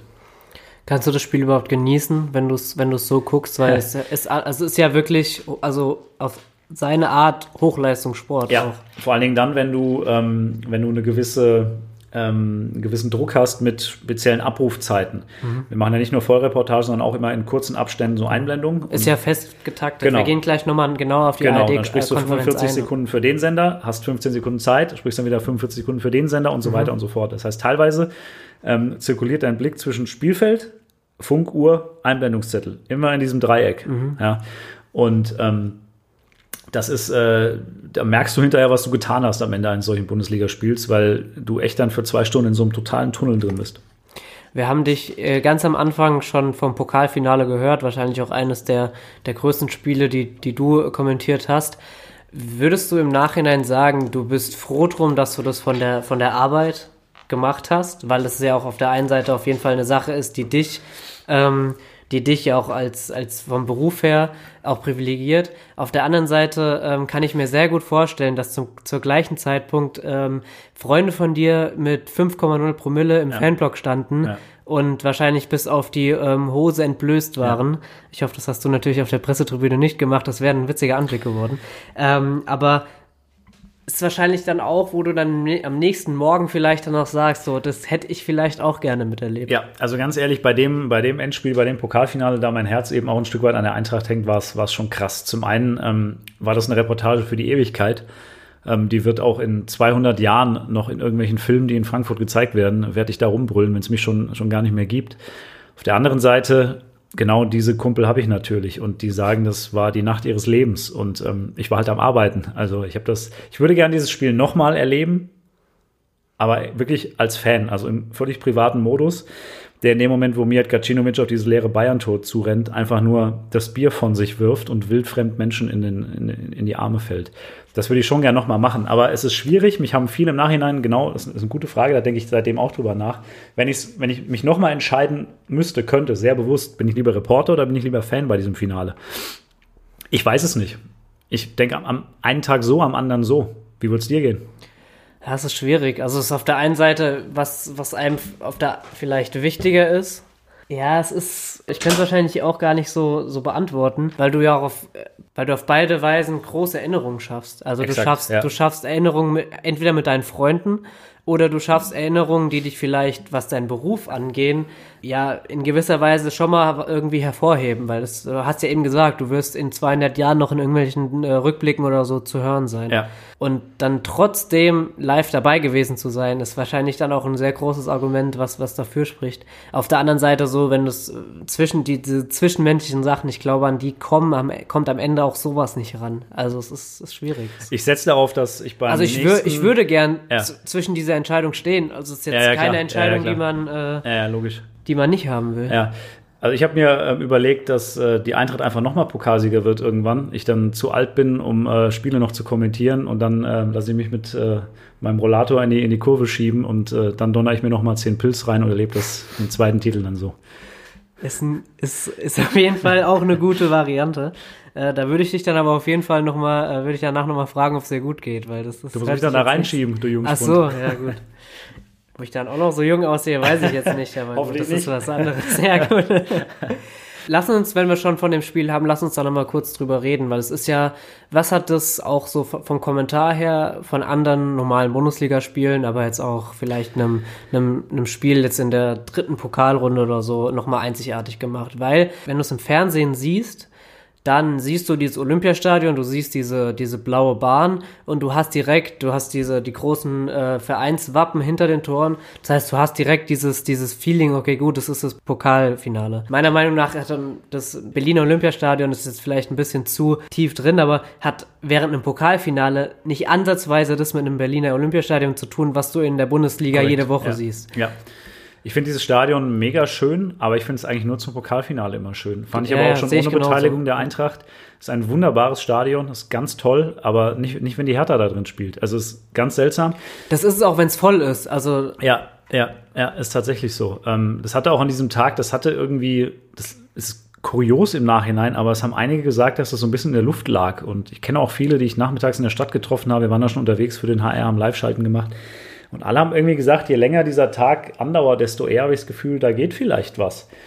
Und ähm, es war irgendwie eine ganz, ganz eigene Stimmung. Ich habe trotzdem nicht dran geglaubt. Und für viele andere Anlässe überlegt man sich im Vorfeld bei großen Ereignissen, wie zum Beispiel bei der Bobfahrt von Mahayama Yamanka, denkst du natürlich vor dem letzten Lauf, was rufe ich in dem Moment, wenn sie wirklich Gold holt. Klar. An dem Abend habe ich mir nichts hingelegt, zum Teil aus Aberglauben auch, zum anderen, weil ich einfach, ich habe nicht daran geglaubt. Ich habe gewusst, da muss so viel zusammenkommen heute Abend, dass das passiert, ähm, dass ich mir das äh, einfach, diese, diese Mühe mache ich mir nicht, um mir jetzt eine halbe Stunde zu überlegen, was dem Ereignis angemessen wäre dann in dem Moment. Wir haben es eben gehört, dieses Ekstase auf Hessisch war Ja. nicht, war ja, nicht. Nein, das war tatsächlich alles, Okay. das kam alles spontan raus. Ähm, man hört es auch zum Glück in den Teilen der Reportage nicht, aber so ein paar andere Teile der Reportage, wo man einfach auch merkt, ähm, dass ich da irgendwann emotional am Ende ein bisschen überfordert mit war mit dem, weil ich so, ich hatte so zwei, drei Minuten, wo ich echt permanent irgendein Wort gesucht habe. Das war, als es äh, noch 2 zu 1 stand. Hier hören Sie Philipp Hofmeister weinend im Ja, ja, Olympiastadion. so weit ist nicht gekommen. Und ich hatte an dem Abend auch noch das Problem, ähm, wir haben das ja als Vollreportage gemacht, ähm, zusammen mit Edgar Endres vom Bayerischen Rundfunk, für alle Inforadios in ganz Deutschland. Das heißt, ich konnte halt nicht nur aus Eintracht-Sicht kommentieren, sondern wir haben zusammen, wir waren beide neutral eigentlich. Natürlich ging es mit mir dann ein bisschen durch als HR-Reporter, war dem Anlass aber auch angemessen, weil es einfach auch bundesweit eine Sensation war.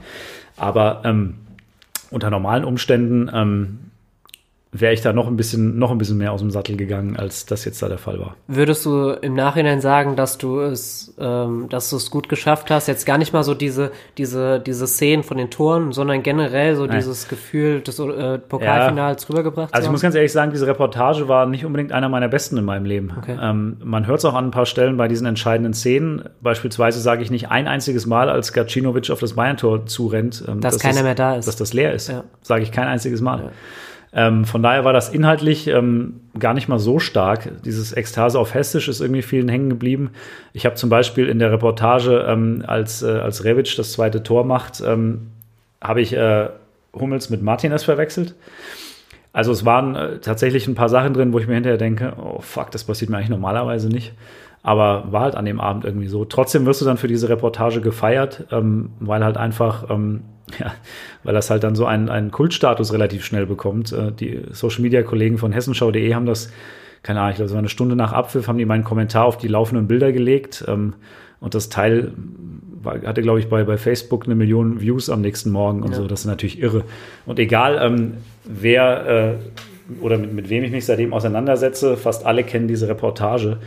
Und ich hätte mir gewünscht, dass sie noch ein bisschen, ein bisschen knackiger ist, ähm, dass ich äh, da ein bisschen, bisschen inhaltlich noch, äh, noch besser gewesen wäre. Aber das ist, das ist in dem Fall dann tatsächlich aus Sicht vieler Leute, die das gehört haben, ist es egal, weil ich habe die Leute abgeholt.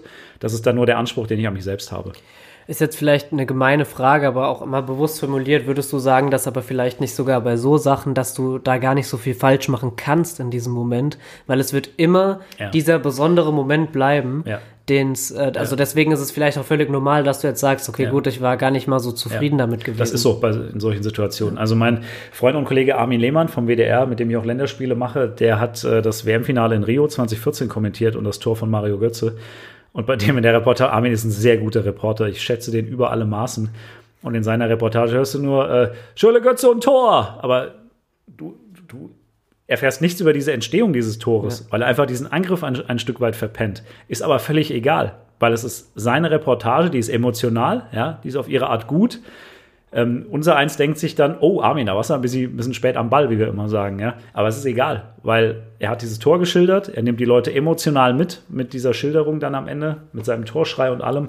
Von daher ist das in solchen Momenten dann erstaunlicherweise gar nicht so wichtig. Du hast jetzt äh, das Pendant zum Fernsehen, war Tom Bartels müsste es gewesen genau. sein, der es vom Fernsehen aus gemacht hat. Ja, ja. Ich muss ehrlich sagen, dass das bis heute das, der einzige Torruf, der einzige Torschrei, der mir über Jahre hinweg im, im Fernsehen hängen geblieben ist. Dieses, dass, dass er ihn, ankommt er und ja. genau, ja. Also es ist, wenn du jetzt auch, wenn du das bei einem, bei einem normalen Tor, sage ich jetzt mal, hören würdest, dann würdest du dir sagen, ja, der, der Ball kommt schon an oder sowas. Also es wäre vielleicht gar nicht mal so besonders. Deswegen kann ich mir das auch wirklich sehr gut vorstellen. Ich frage dich, ich kenne wahrscheinlich die Antwort auch schon drauf, dann war wahrscheinlich das ähm, das Pokalfinale auch so das Emotionalste, was du jemals gemacht hast, oder? Ja und nein. Ähm, es war auf jeden Fall, also ein, ein Titel kann ja niemand nehmen. Mhm. Das ist eine Titelreportage, ist fast in der eigenen Liga. Also das kann man mit anderen Spielen, finde ich, gar nicht vergleichen. Ähm, Wahnsinn war auch äh, das Eintracht Euroleague Halbfinalrückspiel beim FC Chelsea in dem Regen da mit diesem Elfmeter-Drama. Das, das hat mich emotional sehr berührt. Da war ich völlig fertig hinterher nach dieser ganzen langen Saison. Ähm, ich fand das Relegationsrückspiel der Eintracht in Nürnberg 2016 eminent wichtig, weil wäre das schiefgegangen, hätte es alles, was danach kam, inklusive Titel und Europapokal nie gegeben. Und ich habe noch ein, ein ganz besonderes Spiel, ähm, das ist jetzt fast genau fünf Jahre her, nämlich äh, in, in äh, Paris, im Stade de France am Abend der Anschläge von Paris, als die ersten zwei Detonationen da ähm, am Stadion hochgingen. Ich saß in diesem Stadion und habe mit eben jenem Armin Lehmann das Länderspiel kommentiert. Ähm, das war sozusagen die, die unschönste Erfahrung, die ich gemacht hatte, weil wir da echt Angst hatten dann irgendwann im Laufe des Spiels, als so durchsickerte, was da in dieser Stadt los war das war der, der unschönste Abend und deswegen hat das nochmal auf einer anderen Ebene eine hohe Bedeutung. Das ist jetzt sehr speziell, aber wenn du es schon mal ansprichst, ähm, schilder vielleicht einfach nochmal ein bisschen mehr davon. Also wart ihr dort wirklich dann auch über den Spielabbruch hinweg länger drauf? Ihr wart ja dann somit die Ersten, die quasi live berichtet haben, weil ihr ja schon vor den Anschlägen live berichtet habt. Ähm, erstmal, wie du es, also schilderst vielleicht ein bisschen, wie es war und an vor allen Dingen, wie man mit sowas umgeht. Ja, Paris war schon krass. Also das war eigentlich ein ganz normaler Tag, ein ganz normales Länderspiel. Ich war relativ frisch da im Kreis der Nationalmannschaftsreporter. Ich glaube, es war mein drittes Länderspiel. Und wir sind dann nachmittags noch wunderbar da durch die Stadt geschlendert und äh, haben noch in einem Bistro gegessen. Und dann saßen wir abends in diesem Stadion und das Spiel begann und wir waren auf Sendung. Und ähm, musst dir vorstellen, wir haben halt Vollreportage gemacht. Also wir konnten uns zwischendurch auch nicht austauschen, sondern auf einmal gab es halt einen Schlag. Und zwar diesen, diesen, Mecha diesen mechanischen Schlag. Und ähm, paar Minuten später gab es den zweiten. Und beim zweiten haben wirklich auch unsere Reportersitze, diese Bank hat so richtig so geschüttelt ein Stück weit. Und äh, beide Male war Armin Lehmann gerade live drauf und der guckte beim zweiten Mal und Armin ist wirklich ein erfahrener Kollege, fast ein bisschen verängstigt zu mir rüber, so als würde er so ein bisschen Hilfe suchen. Ich gucke ihn aber auch so an, als würde ich Hilfe suchen, weil ich mit diesem Geräusch überhaupt nichts anfangen konnte. Wir haben dann natürlich parallel versucht, so ein bisschen zu recherchieren und äh, kam aber nicht weit, weil dann da umgehend ähm, die Netze runtergefahren wurden, was im Nachhinein sehr schlau war von den ähm, Sicherheitsbehörden vor Ort. ähm, weil sonst da halt die totale Panik ausgebrochen wäre. Aber natürlich denkst du dir dann, das ist irgendwie auch nicht so richtig gut. Und im Laufe der zweiten Hälfte in der Pause wussten wir nichts. Ähm, wir haben dann weitergemacht zu Beginn der zweiten Hälfte und dann sickerten so ein paar Infos durch. Ähm, und relativ schnell war uns dann natürlich relativ klar, dass das irgendwie kein normaler Abend war und auch nicht werden würde. Das Spiel wurde aber noch beendet, oder? Ja, das Spiel ja. wurde beendet, genau. Wir sind auch dann sitzen geblieben im Stadion, weil wir sozusagen dann die ersten Krisenreporter vor Ort waren. Genau. Also unsere Live-Leitung wurde dann verlängert und die ARD-Radiowellen konnten dann mit uns im Stadion sprechen, ähm, wie wir uns da momentan jetzt fühlen und was wir miterlebt hatten. Mhm. Das ist dann auch passiert. Wir haben dann noch eine, bis eine Stunde nach Abpfiff dann da ähm, Live-Gespräche geführt für die Radiowellen in Deutschland, die alle darauf natürlich dann reagieren wollten live. Ähm, hatten auch so ein paar Phasen, wo wir echt so ein bisschen verängstigt waren, als dann klar war, dass das halt ein riesen Terrorangriff ist, der da läuft. Mhm. Und äh, haben dann irgendwann einfach gehofft, dass da in diesem Stadion nichts mehr passiert. Waren dann am Ende ein paar Stunden im Presseraum, wurden dann da unter anderem betreut vom Sicherheitschef der Nationalmannschaft, der dann zu unsere Sätze gesagt hat, wie ähm, ihr seid Primärziele, deswegen bleibt ihr jetzt bitte hier, bis ihr irgendwie eine andere Anweisung von mir bekommt. Ähm, sind dann spät nachts mit dem Bus dann irgendwie durch das menschenleere Paris über Nebenstraßen zurück ins Hotel gebracht worden und ähm, das war schon nicht ganz so schön. Also man ist dann in gewisser Weise leider auch manchmal Zeitzeuge von solchen Geschichten und ist heilfroh, dass man da irgendwie dann unbeschadet nach Hause kommt. Ich habe lange früher auch, ähm, als ich noch mehr fürs Fernsehen gemacht habe, war ich jahrelang auch im, äh, beim Super Bowl immer dabei für die ARD. Das waren auch immer so Geschichten, wo ich mir hinterher jedes Mal dachte, gut, dass man wieder heil zu Hause ist. Ist vielleicht ähm, ja auch nur eine sehr persönliche Frage. Muss natürlich auch nicht in der Gänze antworten, aber was macht es mit einem in, in, dieser Situation? Ist da wirklich was hängen geblieben, was sich auch als Mensch oder so vielleicht verändert hat, weil man vielleicht sowas. Also ich war Gott sei Dank noch nie in so einer Situation. Ich will es auch eigentlich nicht sein. Aber man stellt in dem Moment ja dann erstmal alles in Frage, wie das hier weitergehen könnte. Ja, ähm, die Dankbarkeit ist auf jeden Fall eine andere, wann immer man sicher nach Hause kommt. Das verändert so einen Abend dann schon. Also die, das Bewusstsein dafür zu haben. Ähm, ich fand die Art und Weise, wie es dann bei mir lief, im Nachhinein sogar relativ gut. Ähm, ich war der einzige der Live-Reporter aus Paris, der vier Tage später das nächste Länderspiel das in Hannover hatte. Frage gewesen, ja. Das ja dann auch abgesagt wurde, ja. kurz vor dem Anpfiff, wegen, äh, wegen Terrorwarnung. Und ich weiß nicht, wie ich dann am Tag danach von Hannover aus nach Hause gefahren bin mit dem Zug und dachte, das wird alles nie wieder so sein, wie es bisher war. Das war, glaube ich, dann ein, ich weiß es nicht, Montag, Dienstag. Und am Samstag, also ein paar Tage später, sollte ich dann das Bundesligaspiel Frankfurt gegen Leverkusen kommentieren. Hab da dreimal kurz drüber nachgedacht und habe dann gedacht, nee, ich mache das jetzt. Also sozusagen aktive Bekämpfung dieser traumatischen Erlebnisse. Und das war im Endeffekt auch die richtige Strategie. Das ist wie wenn du irgendwie einen kleinen Unfall mit dem Auto hast, bloß nicht vier Wochen dann das Auto ja. stehen lassen, sondern am nächsten Tag gleich wieder losfahren. Ähm, das hat ganz gut funktioniert, ja. Das ist auf jeden Fall ein sehr, sehr schwieriges Thema und ich glaube, da schafft man es auch gar nicht so eine, vor gut äh, von wegzukommen, eine gute Überleitung zu schaffen. Wir machen jetzt einen kurzen Cut und danach reden wir nochmal über die ARD-Bundesliga-Konferenz. Phil, ich hoffe, es passt soweit. Alles bestens. Super, dann machen wir direkt weiter.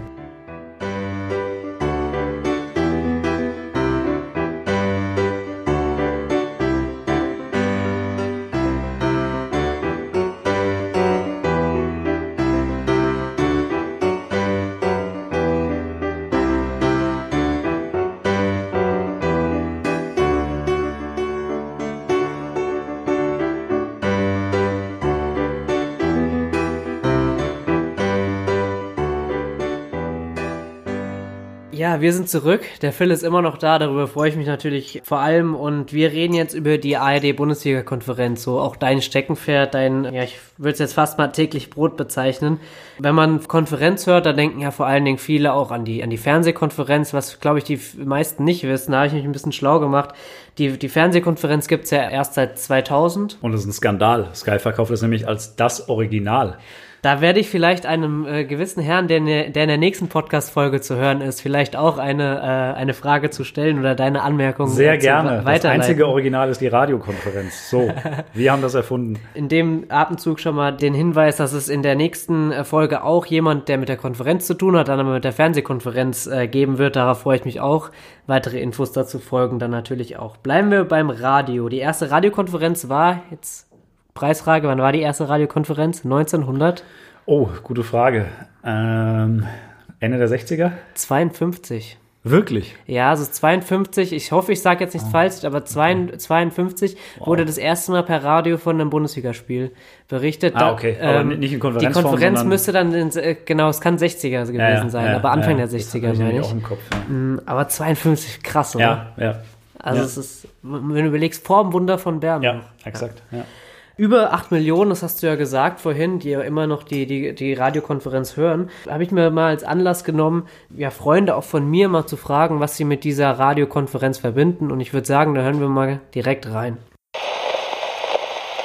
Die Radiokonferenz erinnert mich immer an meine Kindheit. Ja, war das immer so die Möglichkeit, die Fußballspiele zu verfolgen. Auch oft im Auto, auf Autofahrten. Oft hat man ja früher in der Jugend noch samstags gespielt, hat man auf der Rückfahrt dann SWR Stadion gehört oder halt zusammen mit dem Papa in der Küche, auf der Terrasse, im Wohnzimmer. Und meistens lief parallel dazu noch der Videotext. Heute versuche ich natürlich immer, wenn ich kann, die normale Konferenz auf Sky zu schauen. Aber die Radiokonferenz war früher schon was Besonderes in der Kindheit, weil du nur gehört hast, was in den Stadien passiert und man sich dann bildlich ausgemalt hat, was dort gerade passiert. Ja, das waren mit die ersten Momente mit Live-Fußball, die ich in meinem Leben hatte.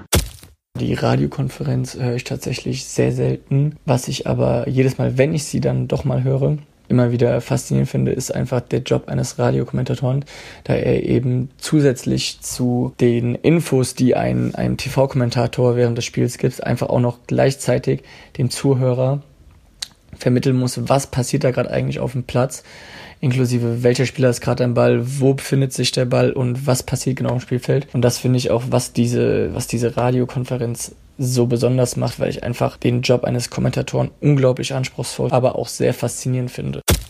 Das einzige äh, Mal, wenn ich eben auf die Radiokonferenz zurückgreife, ist, wenn ich gerade auf dem Weg in den Urlaub bin oder vom Urlaub zurück oder so irgendwie mit dem Auto unterwegs bin und man eben die Konferenz visuell nicht gucken kann, sondern nur hören kann dann greife ich da, wie gesagt, gerne mal auf die Radiokonferenz zurück, was dann auch immer ein besonderes Erlebnis ist, was einen so ein bisschen auch an die Vergangenheit erinnert. Gerade so in der Kindheit, früher, wenn wir mit den Eltern äh, unterwegs waren oder in Urlaub gefahren sind, hatten wir da schon des Öfteren dann mal die Radiokonferenz gehört. Ja, ist halt einfach nochmal ein komplett anderes Erlebnis, wie die normale Fernsehkonferenz zu sehen, wobei ich ehrlich gesagt die Fernsehkonferenz der Radiokonferenz vorziehen würde. Phil, du hast es gehört. Irgendwas, was dich überrascht hat, was dir vielleicht hängen geblieben ist? Ich bin immer wieder beeindruckt, also auch äh, wenn man mit, mit jungen Leuten redet, weil das halt wirklich, ähm, wir haben es ja auch gerade gehört, so eine Sache ist, mit der alle irgendwie aufgewachsen sind. Das heißt, ähm, irgendjemand zu Hause hat es immer gehört, ja, früher schon. Und das ist eigentlich bis heute so geblieben, dass die Leute alle ja, das mit, mit ihrer Kindheit verbinden, dass die Leute irgendwie sagen, ich kenne das, ich höre das auch, vielleicht nicht immer, aber ich weiß, dass es das gibt. Und ähm, wann immer ich keine Chance habe, irgendwie Bewegtbilder zu sehen, ähm, dann weiß ich, ich kriege ein stabiles Produkt da am Samstagnachmittag mit guten Reportern, die mir dann da halt meine Bilder malen, wenn ich sie schon nicht sehen kann. Was ich interessant finde, ist, dass so oft dieses Wort Auto und Urlaub fällt. Also ich finde, das ist also unfassbar, dass du wirklich diese direkten Erinnerungen damit hast, dass du dann im Auto unterwegs bist. Ich weiß nicht, du wirst das wahrscheinlich dann auch jetzt kennen. Ist es immer noch so der größte Hörerkreis oder gibt es wirklich Leute, die das ja wirklich aktiv auf das Fernsehen verzichten, um dann das zu gucken? Es gibt tatsächlich nach wie vor auch Menschen, aber das ist ja erstaunlich, genauso wie es Leute gibt, die nach wie vor Videotext, äh, den Videotext anmachen, bevor sie abends ins Bett gehen oder auch generell Radiohörer gibt es ja auch nach wie vor. Eine witzige Geschichte. Ja. Wir haben meinem Opa vor äh, ein, zwei Jahren haben wir dem äh, Sky geholt. Ja. Und äh, auf einmal kam ich runter, während Bundesliga lief und dann äh, hat er den Videotext angehabt und ich habe ihm gesagt, Opa, du kannst doch auch gucken. oh ja, das habe ich ja ganz vergessen. also es passt ja, dann auch ja, in die Richtung. Ja, ja, ja. Genauso wie auch vor zehn Jahren schon gesagt wurde, dass äh, den normalen Radiohörer wird es irgendwann nicht mehr geben. Den gibt es bis jetzt halt auch noch. Ne? Also von daher, ähm, ich glaube schon, dass dass das einfach so ein, so ein Basic ist, aber worauf ich hinaus wollte, ich kenne Leute, die tatsächlich samstags alles ausmachen, Fernseher und Co., die hören bewusst Radio und gucken dann die Sportschau. Also so diese, diese ja, liebgewonnene Tradition, die viele so in sich tragen, ähm, die haben auch erstaunlich viele junge Menschen inzwischen. Und ich glaube einfach, dass, dass das so eine gewachsene Geschichte ist bei uns in Deutschland, ähm, die auch teilweise so vererbt wird von Generation zu Generation. Und weil das eben so tief drin sitzt, ähm, haben wir halt weiter da eine hohe Stabilität an Leuten, die uns einfach gerne zuhören. Was würdest du sagen, ist für dich das Besondere an der ARD-Radiokonferenz? Das Besondere ist, ähm, dass du so liveig bist, dass du halt nie ähm, weißt, was gerade passiert. Also auch als Reporter. Es kann jederzeit, in jeder Sekunde kann dir irgendjemand dazwischen schreien. Ähm, bei deinem eigenen Spiel bist du auch teilweise, du bist teilweise von den Schilderungen der Kollegen auch so gebannt, dass du fast dich ab und zu mal dabei ertappst, dass du beim eigenen Spiel auch mal gerade so ein bisschen abschweifst. Was sehr kritisch werden könnte. Ja, ja, genau. Ja. Da muss man, da muss man echt aufpassen.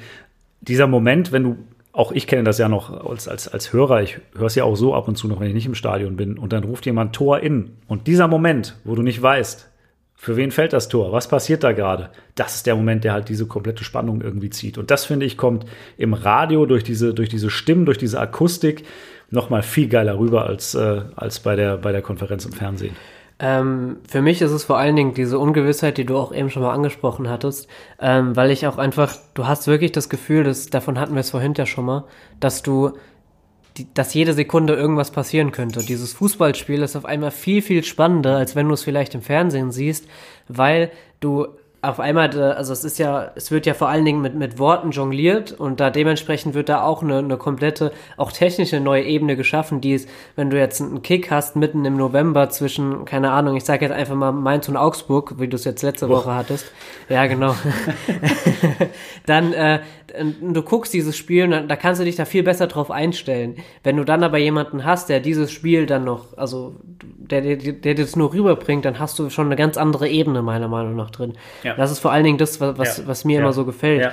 Ähm, trotzdem ist es ja dann auch so, und ich glaube, da werd, wirst du dich auch nicht ausklammern, dass du so dieses, du willst es ja auch sehen mit deinen eigenen Augen. Mhm. Ähm, siehst du genau da, also wo du dich da manchmal fragst, oh, was, was wünschte ich jetzt, hätte ich, hätte ich Bilder? Oder bist du manchmal genau froh drum, dass du diese Bilder nicht hast? Zum Kommentieren. Natürlich, zum Sehen ist was anderes, aber. Ja.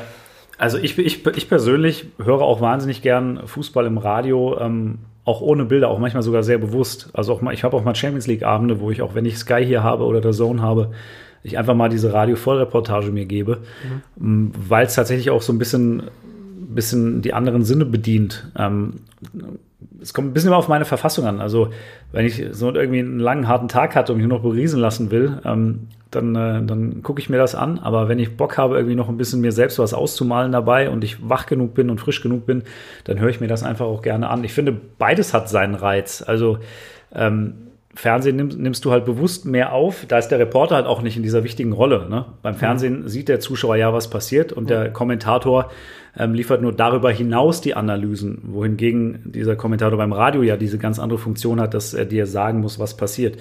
Ich finde, beides hat, hat ein Stück weit seine, seine Faszination, aber ähm, mein Herz hängt am Radio und meine Leidenschaft genauso. Wir gehen gleich auf diesen Vergleich sogar noch mal ein bisschen näher ein. Bleiben wir noch mal ganz kurz bei der ARD-Bundesliga-Konferenz. Nimm uns doch vielleicht mal mit. Wir haben auch vorhin schon mal drüber gesprochen. Du hast es ein bisschen angedeutet, was das auch technisch und aufwandtechnisch für ein, mhm. ja, für, für ein großes Ding ist. Wie ist die Konferenz aufgebaut? Jetzt auch so ein bisschen mehr vom, vom, vom Ablauf. Vielleicht auch mit dem Gesichtspunkt, was sich vielleicht über die Jahre verändert hat. Also was sich verändert hat, ist, dass wir immer weniger Spiele in der Konferenz haben, dadurch, dass diese Zerstückelung der Spieltage ja immer weiter vorangetrieben wurde von der Deutschen Fußballliga. Früher hattest du safe deine sechs Spiele oft am Samstagnachmittag in der Zeit, als, äh, als ich angefangen habe. Und inzwischen sind es ja teilweise nur noch vier. Wenn du irgendwie Sonntagsspiel hast, Montagsspiel hast, mhm. Freitagsspiel hast, das Topspiel am Samstagabend. Ähm, dann ist natürlich die Chance, dass dieses, diese Konferenz dieses Alleinstellungsmerkmal hat, ähm, wird dann immer weniger, je weniger Spiele parallel sind. Das ist eine ungute Entwicklung für uns. Ähm, was sich verändert hat, sind natürlich auch ähm, momentan gerade die, die technischen Abläufe. Das liegt aber einzig und allein an Corona. Ansonsten ist es so, dass wir da mit zwei Menschen vor Ort sind, nämlich mit einem, mit einem Hauptreporter, der also die Konferenzen macht und die äh, Live-Einblendungen für die ARD anstalten. Meistens noch einem zweiten Mann, der auch ein bisschen als Reporter mitmacht bei einem Spiel, wo viel zu tun ist ähm, und vor allen Dingen aber hinterher dann die Interviews führt und die Nachberichte macht. Also wir sind normalerweise mit zwei Mann, zwei Reportern da vor Ort. Mhm haben oft einen Ü-Wagen mit einer zwei Mann oder Frau Technikbesatzung noch dazu, die sich einfach um die technischen Abläufe kümmert, um die ganzen Verkabelungen, ähm, dass unser Sendesignal sauber rausgeht, ähm, dass wir gut äh, in der Konferenz zu hören sind, dass die, dass die Mischung stimmt von Atmo und Reporter. Und äh, ja, wir, wir treffen uns spätestens zwei Stunden vor Spielbeginn am Stadion und machen einmal kurz einen Technikcheck und bequatschen, was so irgendwie auf der Agenda ist an diesem Nachmittag oder Abend. Und dann ist drei Stunden Rock'n'Roll und dann ist hinterher hoffentlich alles gut gegangen. Du hast jetzt Rock'n'Roll angesprochen, aber es ist jetzt ja vor allen Dingen auch sehr streng getaktet. Also ich habe mich mal im Vorhinein ein bisschen schlau gemacht. Du hast wirklich genaue Anweisungen, in wen du abgeben musst zum mhm. Beispiel. Mhm. Geh da vielleicht noch ein bisschen näher drauf ein. Also im Prinzip ist es so, dass du ins Stadion fährst und du druckst ja deinen sogenannten Fahrplan aus. Und das sind an einem normalen, gut gebuchten Bundesliga-Samstag sind das vier DIN A4-Seiten. Das beginnt mit Vorgesprächen schon. Ähm, ab eine Stunde vor Anpfiff kannst du uns buchen für Vorgespräche das machen auch viele Sender. Wer spielt heute, wer spielt nicht, warum, was ist zu erwarten. Und ab Anpfiff äh, sind wir dann relativ schnell durchgetaktet. Du hast mal kurze Zeiten für einen Sender, dann hast du vielleicht mal eine etwas längere Zeit. Längere Zeit ist in dem Sinne von anderthalb oder zwei Minuten, kurze Zeit 30 bis 45 Sekunden. Steht immer genau da von bis und für welche Sender du redest. Das mhm. wird unter der Woche bei uns in der Redaktion bestellt. Da gibt es einen Menschen, der dir das dann äh, als Fahrplan sozusagen zusammenschreibt und mit auf den Weg gibt. Und du musst dich penibel daran halten, weil teilweise halt die Sender sich darauf verlassen, dass du pünktlich zu der Sekunde anfängst. Da wird der Regler hochgezogen und äh, wenn du aufhörst, wird der Regler wieder runtergezogen. Das heißt, du musst immer die Uhr im Blick haben. Das ist viel Organisation auch im Kopf. Und ähm, das endet dann mit Beginn der Halbzeit- oder Schlusskonferenz, weil dann sind alle Spiele zusammengelegt. Da musst du im Prinzip nicht mehr so auf die Uhr gucken, aber dann beginnt das dem anderen zuhören. Mhm. Weil auch das ist so ein wichtiges Ding, dass du immer auch weißt, was, was passiert gerade auf den anderen Plätzen wenn du irgendwie beim Spiel, was äh, vor dir ist, nicht mitbekommst, dass, was weiß ich, Haaland ausgewechselt wurde zur Pause, weil er verletzt war. Und du übergibst dann irgendwann an dieses Spiel und fragst den, was eigentlich gerade der Haaland macht, dann ist das halt blöd. Ja. Deswegen ähm, musst du dann deinen Fokus so ein bisschen umschiften von der Uhr weg auf das, was die anderen erzählen. Und ähm, du bist aber wirklich permanent mental am Rödeln. Und am Ende eines solchen Bundesliga-Samstags habe ich es auch schon oft gehabt. Je älter ich werde, natürlich umso mehr, dass ich dann oft auch einfach nach Hause fahre und sage, boah, ich bin so platt, ich gehe heute Abend nicht mehr auf den Geburtstag oder auf die Party, weil ich habe jetzt irgendwie drei Stunden gelabert heute Nachmittag. Dazu kommt, dass du auch echt so ein bisschen manchmal wie so Ohrensausen hast, wenn das Waldstadion richtig voll ist, was hoffentlich bald wieder der Fall sein wird mit 50.000 und da ist richtig Alarm du hast die Kopfhörer auf, du brüllst teilweise gegen diese Atmosphäre auch an, weil du es tun musst. Ähm, dann bist du richtig körperlich erschöpft am Ende eines Bundesliga-Samstags. Wie schaffst du es dann trotzdem noch kreativ zu werden? Weil die Kreativität brauchst du ja, um das Spiel gut rüberbringen ich zu können. Ich trinke meistens vorher drei Export und dann läuft es.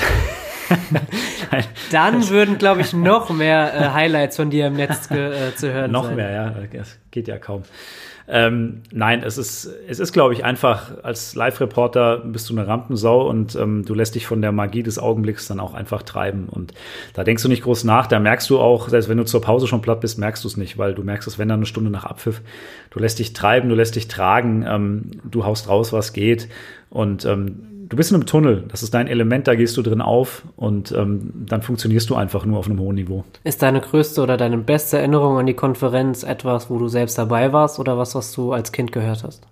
Ja, das Größte war schon diese legendäre Konferenz 1999 mit dem 5 zu 1 der Eintracht gegen Lautern, der Übersteiger von Fjordhoft, ähm, mit dieser unfassbaren Abstiegsdramatik da, die sich alle drei Minuten änderte. Das war so eine Konferenz, ähm, die hast du, wenn du Glück hast, einmal im Leben, sagt selbst Dirk Schmidt, mein Kollege, der das gemacht hat. Da hat sich doch ein Reporter vom Abgrund gemeldet. Genau, Günter Koch hat sich ja. aus Nürnberg dann vom Abgrund ja, gemeldet. Das ja. habe ich auch noch, ich auch noch gesehen. ja, genau. Eine, und, und solche eine, Sachen bleiben halt dann hängen. Ja, ne? genau. Ist vielleicht das Stichwort, weil ich habe mir das mal ähm, rausgeschrieben. Eine der größten Diskussionen, die es so darüber auch im Netz gibt, ist die Tatsache, ob, es, ob du Fan und Reporter sein kannst. Dazu gibt es auch schon ähm, ja, Statements von den verschiedensten Leuten. Ich glaube, also Manny Breukmann war auch der so mit Schalke. der bekannteste, der Schalke-Fan war mhm. und damals auch von, es ist jetzt auch wieder sehr tief drin im Thema, aber damals von der paar Minuten Meisterschaft von ja. Schalke und wirklich auch selbst am Ende war und so ja. weiter. Ist es gut, dass du mit Eintracht sympathisierst oder ist es in gewisser Weise schlecht? Weil es die, die Abläufe vielleicht schwieriger macht. Also zunächst muss man sagen, dass wir alle Reporter natürlich einen Lieblingsverein haben. Das ist ja auch menschlich, das ist ja auch normal. Nicht zum Fußball gekommen. Genau, ja. genau. Das ist auch legitim. Ähm, viele glauben immer, dass man, ähm, dass man dem eigenen Verein äh, optimistischer, positiver gegenübersteht. Das genaue Gegenteil ist der Fall. Würde ich nämlich auch so unterschreiben. Es ist ja. wirklich so. Und das, äh, das sagen auch alle Kolleginnen und Kollegen. Ähm, ich bin mit der Eintracht beispielsweise sehr viel kritischer als mit vielen anderen Mannschaften. Wenn die Eintracht nur ansatzweise einen Scheiß zusammenkickt, mache ich die viel eher in die Wurst, als wenn das die gegnerische Mannschaft der Eintracht macht. Ähm, von daher ist das fast eher das Signal, dass jemand äh, sich einer Mannschaft zugehörig fühlt, ähm, wenn er bei den kleinsten Anzeichen einer schlechten Leistung da richtig draufhauen will. Und während der Reportage, während des Kommentars, hast du dort irgendwas, wo du jetzt gesagt hast, okay, gut, da muss ich jetzt darauf achten, dass es nicht zu sehr in die eine Ecke abdriftet, weil du hast ja gesagt, du hast wirklich deutschlandweit. Und wenn du dann in so, in so krassen Situationen, gut, bei den, ich sag's jetzt einfach mal ein bisschen, bisschen forsch, bei den Bayern, dass sie das Pokalfinale verloren haben, da werden dann vielleicht auch die Fans das eine Woche später dann relativ verkraftet haben. Äh, aber wenn du jetzt so von sowas hast wie Abstiegskonferenz beziehungsweise ein Relegationsspiel, wie du es vorhin angesprochen hast, mhm. ich glaube, Nürnberg hat seitdem waren die nochmal oben? Ich weiß es gar nicht, nee, aber nee. ein Verein, der sich vielleicht davon nie mehr ähm, ja. erholt, ja, oder ja. Eine, eine Chance, die einmal ist und dann, dann nie wieder. Kann es dann nicht sogar richtig gefährlich werden? Also man muss immer gucken, für wen man redet. Dieses Relegationsspiel in Nürnberg zum Beispiel habe ich äh, nur für HR-Wellen kommentiert. Da kann ich natürlich ganz anders lokalpatriotisch rangehen, als wenn ich das Spiel für, für die gesamte Republik kommentiert klar. hätte. Ne? Das ist nochmal was anderes. Ähm, aber klar, ähm, sobald ich nicht nur für meinen eigenen Sender übertrage, bin, bin ich neutral. Ich bin der neutrale Reporter. Ja? Und äh, wenn Werder Bremen ein schönes Tor schießt, muss ich genauso laut und genauso euphorisch Tor rufen, wie wenn Eintracht Frankfurt ein Tor schießt. Ähm, das schaffen wir aber, glaube ich, meistens. Also ähm, da fallen mir ganz wenige Beispiele ein, wo das nicht so wäre. Auch ich versuche da schon allein, weil ich, weil ich das weiß und weil ich mir da nichts anhängen lassen will, versuche ich genau darauf dann eben auch zu achten. Und wenn mir Leute hinterher sagen, beim Tor von Werder jetzt in dem Fall hast du so laut gebrüllt und so euphorisch, dass ich dachte, es wäre für die Eintracht. Dann sage ich, okay, alles klar, dann mache ich alles richtig. Lass uns doch mal ganz kurz bei Konferenz und vielleicht auch dem Vergleich zwischen Fernsehen und dem Radio haben. In, wie findest du, dass diese beiden Produkte überhaupt zueinander stehen? Oder besser formuliert, wie stehen diese Produkte deiner Meinung nach zueinander? Siehst du sie generell als Konkurrenz, weil es ja auf der einen Seite, das, sie übertragen ja das Gleiche in einer anderen Form. Mhm. Oder sagst du, dass es vielleicht gar nicht so verkehrt ist, dass es beide Möglichkeiten gibt? Ich finde es nicht verkehrt, dass es beide Möglichkeiten gibt. Wenn man die Wahl hat, kann sich, kann sich jeder da entscheiden, was er, was er lieber macht. Beides hat, hat gewisse Stärken, beides hat gewisse Schwächen. Ähm, aber ähm, das eine schließt das andere nicht aus, im Gegenteil. Findest du, dass sie Konkurrenz zueinander sind? Äh, Konkurrenz finde ich nicht wirklich. Also ähm, ich finde, dass das, das ergänzt sich eher tatsächlich ganz ja. gut. Ja, ja. Das sind einfach zwei, zwei grundverschiedene Medien. Auch ähm, für uns, ähm, wenn ich sehe, ich habe ja auch schon für beide gearbeitet, dass das einfach unterschiedliche Arbeitsweisen sind. Das kann man schlecht miteinander vergleichen, sondern ähm, es ist eher eine Ergänzung, die für alle Beteiligten, glaube ich, sehr viel Sinn macht. Es ist interessant, dass du es sagst, weil ich sehe es eigentlich sogar ähnlich, dass, mhm. weil du, du hast oft ja viele Leute, die sagen, okay, gut, ich, ich höre, also beziehungsweise ich gucke und höre jeweils ab ja. und zu mal ja. unterschiedlich. Ja.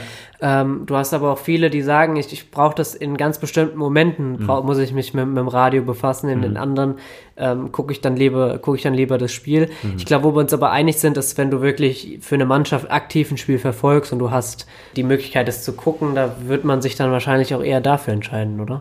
Klar, also ich meine, entscheidende Spiele von Eintracht Frankfurt äh, gucke ich mir dann auch lieber an, als dass ich sie nur höre, wenn ich im Zweifel die Wahl habe, weil ich einfach auch sehen will, was da passiert. Ja.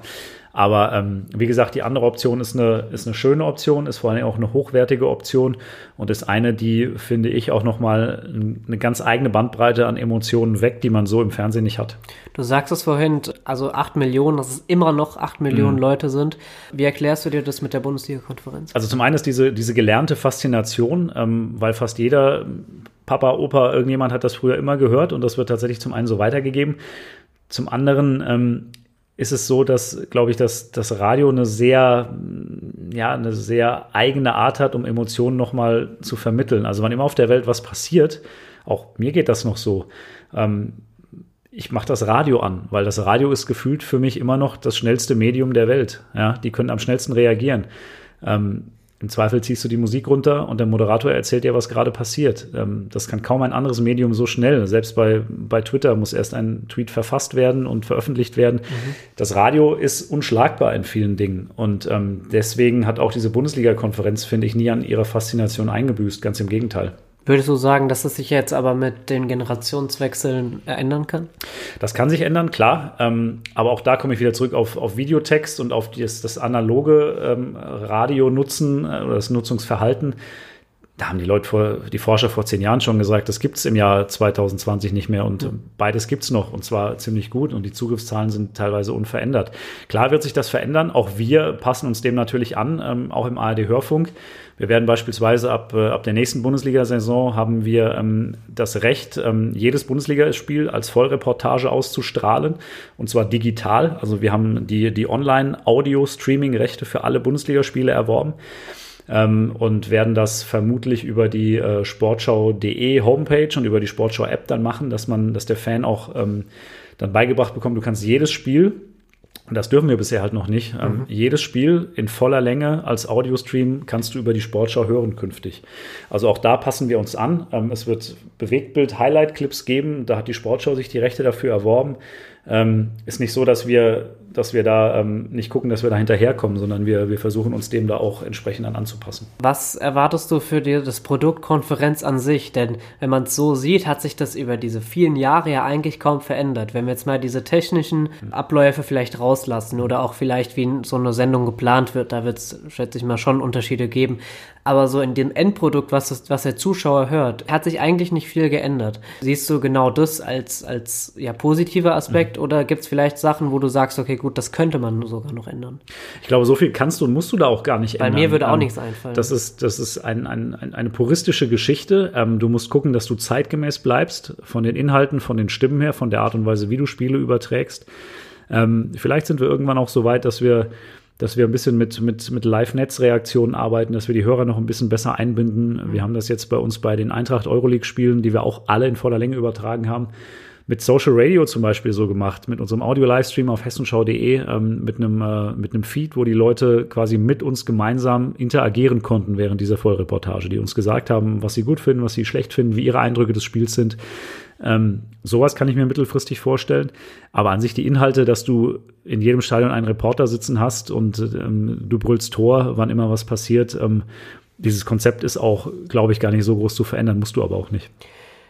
Stichwort Rechte. Wir hatten, ähm, du hattest es eben angesprochen gehabt mit den, mit den Fußballrechten, die auch die, die ARD hat, die Übertragungsrechte mhm. ähm, zum Audio.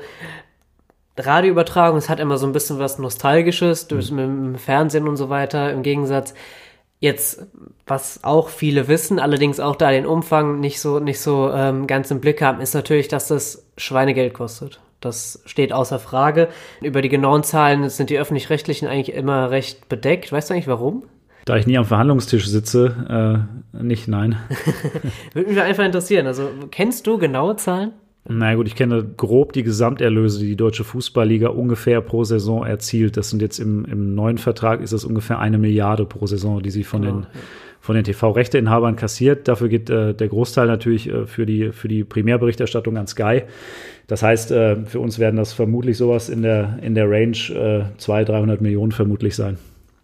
Es ist durch den Rundfunkbeitrag gedeckt. Mhm. Wie siehst du das? Also zunächst mal ähm, fällt ja immer dieses Wort mit dem Bildungsauftrag, ne? Und äh, da ist die Definition halt. Grundversorgungsauftrag. Genau, genau. Und da ist die Definition halt auch relativ klar. Deswegen müssen ja bis heute zum Beispiel ähm, WM-Endspiele oder schon Champions League-Endspiele mit deutscher Beteiligung müssen im öffentlich-rechtlichen Fernsehen zu sehen sein, damit eben äh, ein Ereignis von einer solch wichtigen Bedeutung von möglichst vielen Menschen wahrgenommen werden kann oder auch ein Wimbledon-Finale mit äh, deutscher Beteiligung, egal ob Sky da die Rechte hat, das Finale ist dann wiederum im öffentlich-rechtlichen ähm, zu sehen.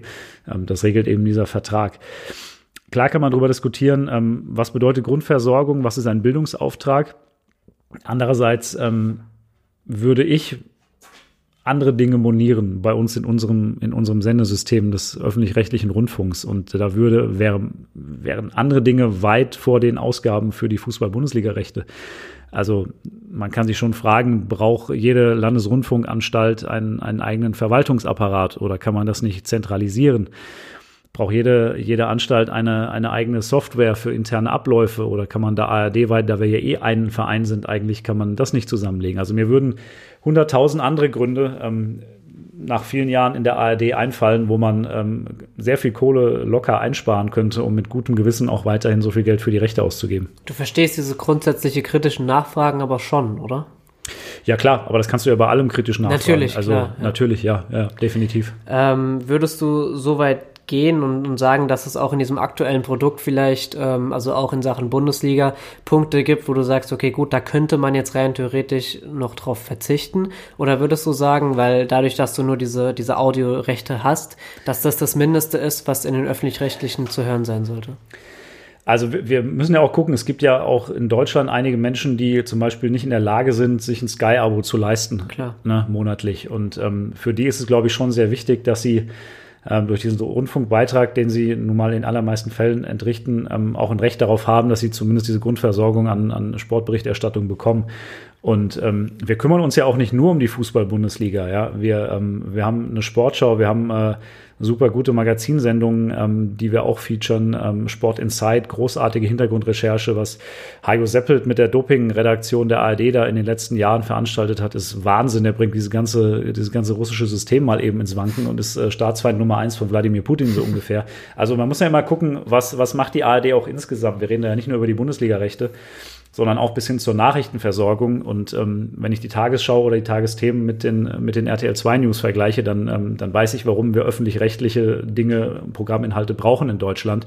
Ähm, ich würde einfach bei, bei so Sachen wie, äh, wie Fußballberichterstattung niemanden per se ausschließen wollen. Und ähm, ich kenne tatsächlich auch Leute, die sagen, ähm, gerade auch jetzt, und das wird nicht besser in nächster Zeit, ähm, was ich alles inzwischen brauche, um irgendwie Bundesliga zu gucken, mit, mit der Zone, mit Sky, mit keine Ahnung, wer inzwischen noch auf den Markt schießt, dann ähm, ich finde, die Bundesliga gehört einfach dazu. Und ähm, diese Grundberichterstattung, das ist jetzt ja nur nicht das Primärpaket, sondern im Fernsehen eben die Zusammenfassung.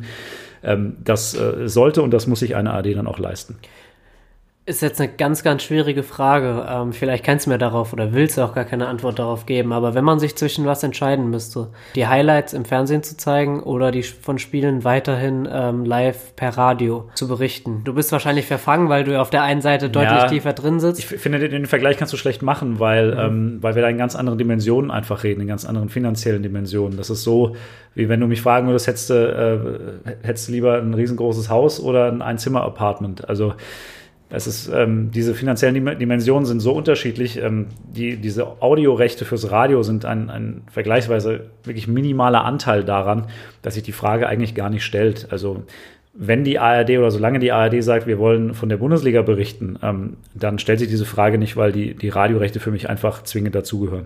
Also ich persönlich sehe es jetzt noch wichtiger, im Radio die Live-Spiele zu haben. Also wenn, wenn du mir die Pistole auf die Brust setzen würdest, mache ich jetzt. Würde ich, würde ich mich immer für die Live-Berichterstattung entscheiden und äh, obendrein immer fürs Radio, weil du damit eben ein gewisses Alleinstellungsmerkmal hast, klar. Ja, okay. Ja, verstehe ich. Ähm, nee, was, was ich finde, ist ein Punkt, auf den man nicht direkt kommt, ist die Fußball-Bundesliga, die Sportschau und auch die Live-Berichterstattung vor allen Dingen meiner Meinung nach für das junge Publikum in Sachen öffentlich-rechtlichen ungemein wichtig sein wird und ungemein wichtig ist, weil du allein die Tatsache dann hast, dass du da Identifikation schaffst mit der jungen Generation. Ich glaube, es wird immer weniger, ohne jetzt ähm, ohne jetzt genaue Zahlen zu können, dass halt die, die Leute generell Fernseh gucken mhm. äh, und dann auch, dass, dass junge Leute sich mhm. jetzt in auch dritten Programmen oder so aufhalten. Mhm. Und wenn du da die, die, die Identifikation mit, mit Sport schaffst mhm. und vielleicht gleichzeitig vor oder nach einer Sendung auf weitere Programmhinweise deutest, Klar. also im besten Falle, der, der HR hat diese Flughafendokumentation, ja die ich, wo ich wirklich, weiß ja gar nicht, wie viele Folgen es da mittlerweile ja, gibt, ja. wo ich mir jede angucken könnte. Ja, weil es einfach sowas gemacht, ist, ne? was, was einfach extrem interessant ist. Klar. Und wo du mit auch vor allen Dingen auch junge Leute abholen kannst. Also das, äh, das versuchen wir tatsächlich auch. Wir haben ja auch in der ARD zum Beispiel dieses Format mit dem Sportschau Club im Anschluss an, an Länderspiele oder andere Fußballspiele, was schon in eine, schon auch optisch sich, sich abhebt von vielen anderen Sportsendungen, wie wir machen. Ähm, wir sind auf der Podcast-Schiene gerade ähm, sehr experimentell unterwegs, ähm, auch beim HR bei uns mit Fußball 2000, mit unserem Eintracht-Video-Podcast, der das erfolgreichste Online-Format ist, was der HR jemals an den Start gebracht hat, ähm, mit über 25.000 YouTube-Abonnenten jetzt inzwischen. Ähm, also wir entwickeln uns da schon weiter, aber ähm, klar, das ist Fußball ist eine der wenigen Sachen, und da hast du völlig recht, wo wir junge Zuschauer generieren können, denn unser Publikum wird immer älter und da müssen wir halt, müssen wir halt entgegensteuern, klar. Ja, also ich, wie gesagt, ich finde es halt einfach, du hast diese, mit den, mit den jungen Leuten hast du dann in dem Fall auch die, diese Chance, die du halt eben durch den, durch den Fußball nutzen kannst oder generell durch den, durch den Sport. Würdest du vielleicht nicht sogar sagen, dass du auch mit der Besetzung, weil ähm, vielleicht nicht auch noch jünger werden könntest? Oder würdest du sagen, dass das vielleicht eine, eine Sache ist, die, das, die nicht einfach möglich ist, weil es den jungen, also jüngeren Leuten dann vor allen Dingen an diesen Erfahrungen, an diesem Bildungsweg manchmal fehlt? Ja, schwierig. Also in so eine Reporterrolle musst du auf jeden Fall ein Stück weit reinwachsen. Das habe ich an mir selbst gemerkt. Ähm, da kannst du äh, nicht irgendwie den, den Menschen in deinem Alter hinsetzen, weil da, du musst bestimmte Dinge einfach, das ist Learning by Doing, das, das geht nicht anders. Ich finde auch von der Stimme her ist deutlich angenehmer, wenn es ein, also Ja. eine, eine ältere in Ja, ja, Anführungszeichen ja. Stimme ist. Aber du hast recht, ähm, und das war das vorhin, was ich auch schon mal angesprochen hatte, mit irgendwie sprachlich auf der Höhe bleiben. Wenn du am Ende ähm, fünf Leute Anfang 60 sitzen hast, ähm, hören die jungen Leute denen weniger zu, weil die oft das Gefühl haben, die sind halt in einer anderen Welt unterwegs. Und da müssen wir schon drauf gucken. Ich würde es auf jeden Fall, glaube ich, ein bisschen verjüngen. Ähm, und verschlanken und äh, da ein bisschen drauf gucken, dass du auch wieder so mehr Reporter-Typen hast. Weißt du nicht, diesen, diesen, auch diesen sprachlichen Einheitsbrei, sondern wirklich ähm, Reporter-Typen, die du klar zuordnen kannst, die,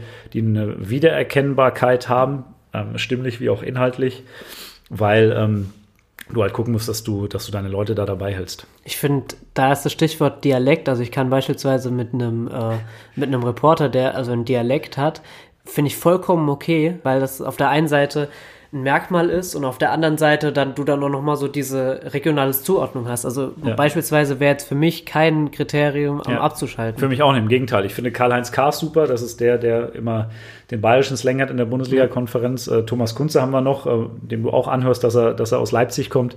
Finde ich super. Habe ich überhaupt kein Problem mit. Null, im Gegenteil. Frage zum Abschluss, wenn man Formulierung hat wie der Blondschopf, der sich gerade seine frisch gemachte Mähne streichelt, wenn du solche Formulierungen hörst, ist genau das, was manchmal Radio ausmacht oder ist das deiner Meinung nach übertrieben? Nö, im Gegenteil. Also ähm, dieses Bildermalen ist, ist zeitlos schön. Ähm, damit bekommst du deine Hörer, damit, äh, ja, damit identifizieren die sich auch mit dem Produkt, was du letzten Endes machst. Und äh, ich habe jetzt am Wochenende nochmal Teile der, der Endspielreportage von 1954 gehört beim Wunder von Bern von Herbert Zimmermann, nachdem dieser Preis auch benannt ist. Und der hatte auch so ein paar Bilder damals schon drin, wie der stapft durch den Strafraum, als hätte er Dynamit in seinen Schenkeln. Und das sind einfach geile Bilder, die du malst. Und ähm, wann, wann immer du Bilder malst, ähm, bist du beim Hörer. Und zwar bist du, bist du ganz nah beim Hörer. Dann, ähm, dann sieht er das, was du siehst. Und ähm, je schöner das Bild, desto, desto glücklicher ist der Hörer, glaube ich, am Ende des Tages. Bevor wir jetzt hier die Klappe zumachen, dann darfst du deine Favorite-Beschreibung, dein Favorite-Wortspiel, was du jemals entweder von dir selbst gegeben hast oder gehört hast. Oh Gott. Jetzt nochmal kurz die Pistole noch ein letztes Mal auf die Brust gelegt. Mein allerliebstes Wortspiel. Oh, jetzt muss ich selber mal überlegen. Oh, das waren so viele im Laufe der Jahre. Auf was war ich denn da besonders stolz? Du bist so ein Typ, du erzählst es dann auch zwei, dreimal, wenn es nicht alle mitbekommen haben. Ah, ich überlege gerade. Was hatte ich, ich, ich hatte neulich was, was echt Gutes, da muss ich aber, glaube ich, einen Moment drüber. Ach, genau. Ja, okay. Das ist äh, das vielleicht nicht mein allerbestes, aber das ist das, was mir jetzt als erstes einfällt. Und Ich nehme es trotzdem. Als im Frühjahr ähm, die Eintracht gegen RB Leipzig gespielt hat. Und äh, das war ein kalter Februarabend, das war DFB-Pokal, die Eintracht gewann. Und äh, ich hatte vom Spiel nichts gegessen und ähm, habe dann ein paar Mal erzählt, dass beim Leipziger Torwart Peter Gulaschi ich einfach unfassbar Hunger habe, jedes Mal, wenn ich seinen Namen aussprechen will. Und ich, ich mir bitte wünsche, dass der jetzt nicht mehr so häufig den Ball hat. Jetzt weiß ich, warum du vor allen Dingen mit schlechten Wortspielen in Verbindung Das war noch ein gutes. Phil, ich bin durch. Ich danke dir Du bist echt vielmals. ja, gut, äh, das äh, sagst du jetzt, aber nein. Ähm, vielen, vielen Dank für deine Zeit. Gerne, gern geschehen. Und ähm, es war wirklich sehr interessant und es war mir eine Ehre. Danke, hat mich auch gefreut. Toi, toi, toi. Und liebe Grüße an alle, die bis hierher durchgehalten haben. Dem schließe ich mich an.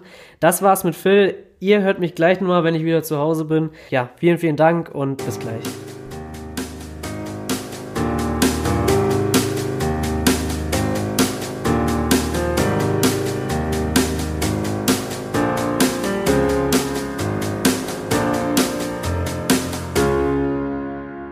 So, da bin ich nochmal. Phil ist nicht mehr da, dessen Zeit habe ich aber auch schon genug in Anspruch genommen.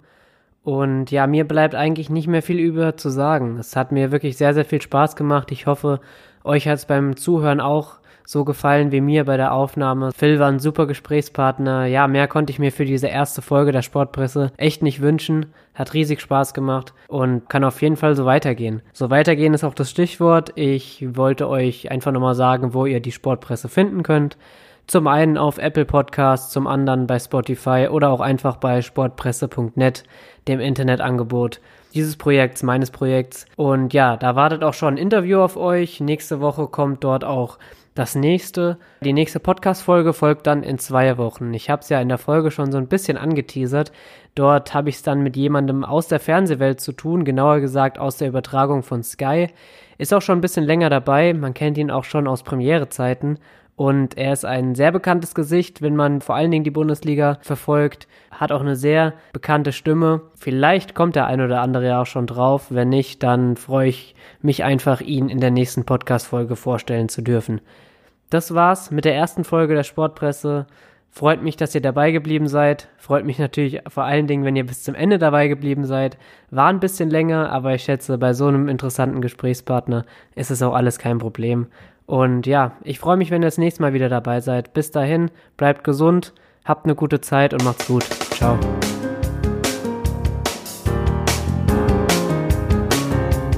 Das war's mit dieser Folge der Sportpresse. Vielen Dank, dass ihr eingeschaltet habt. Und auch beim nächsten Mal steht hier der Sportjournalismus wieder im Rampenlicht.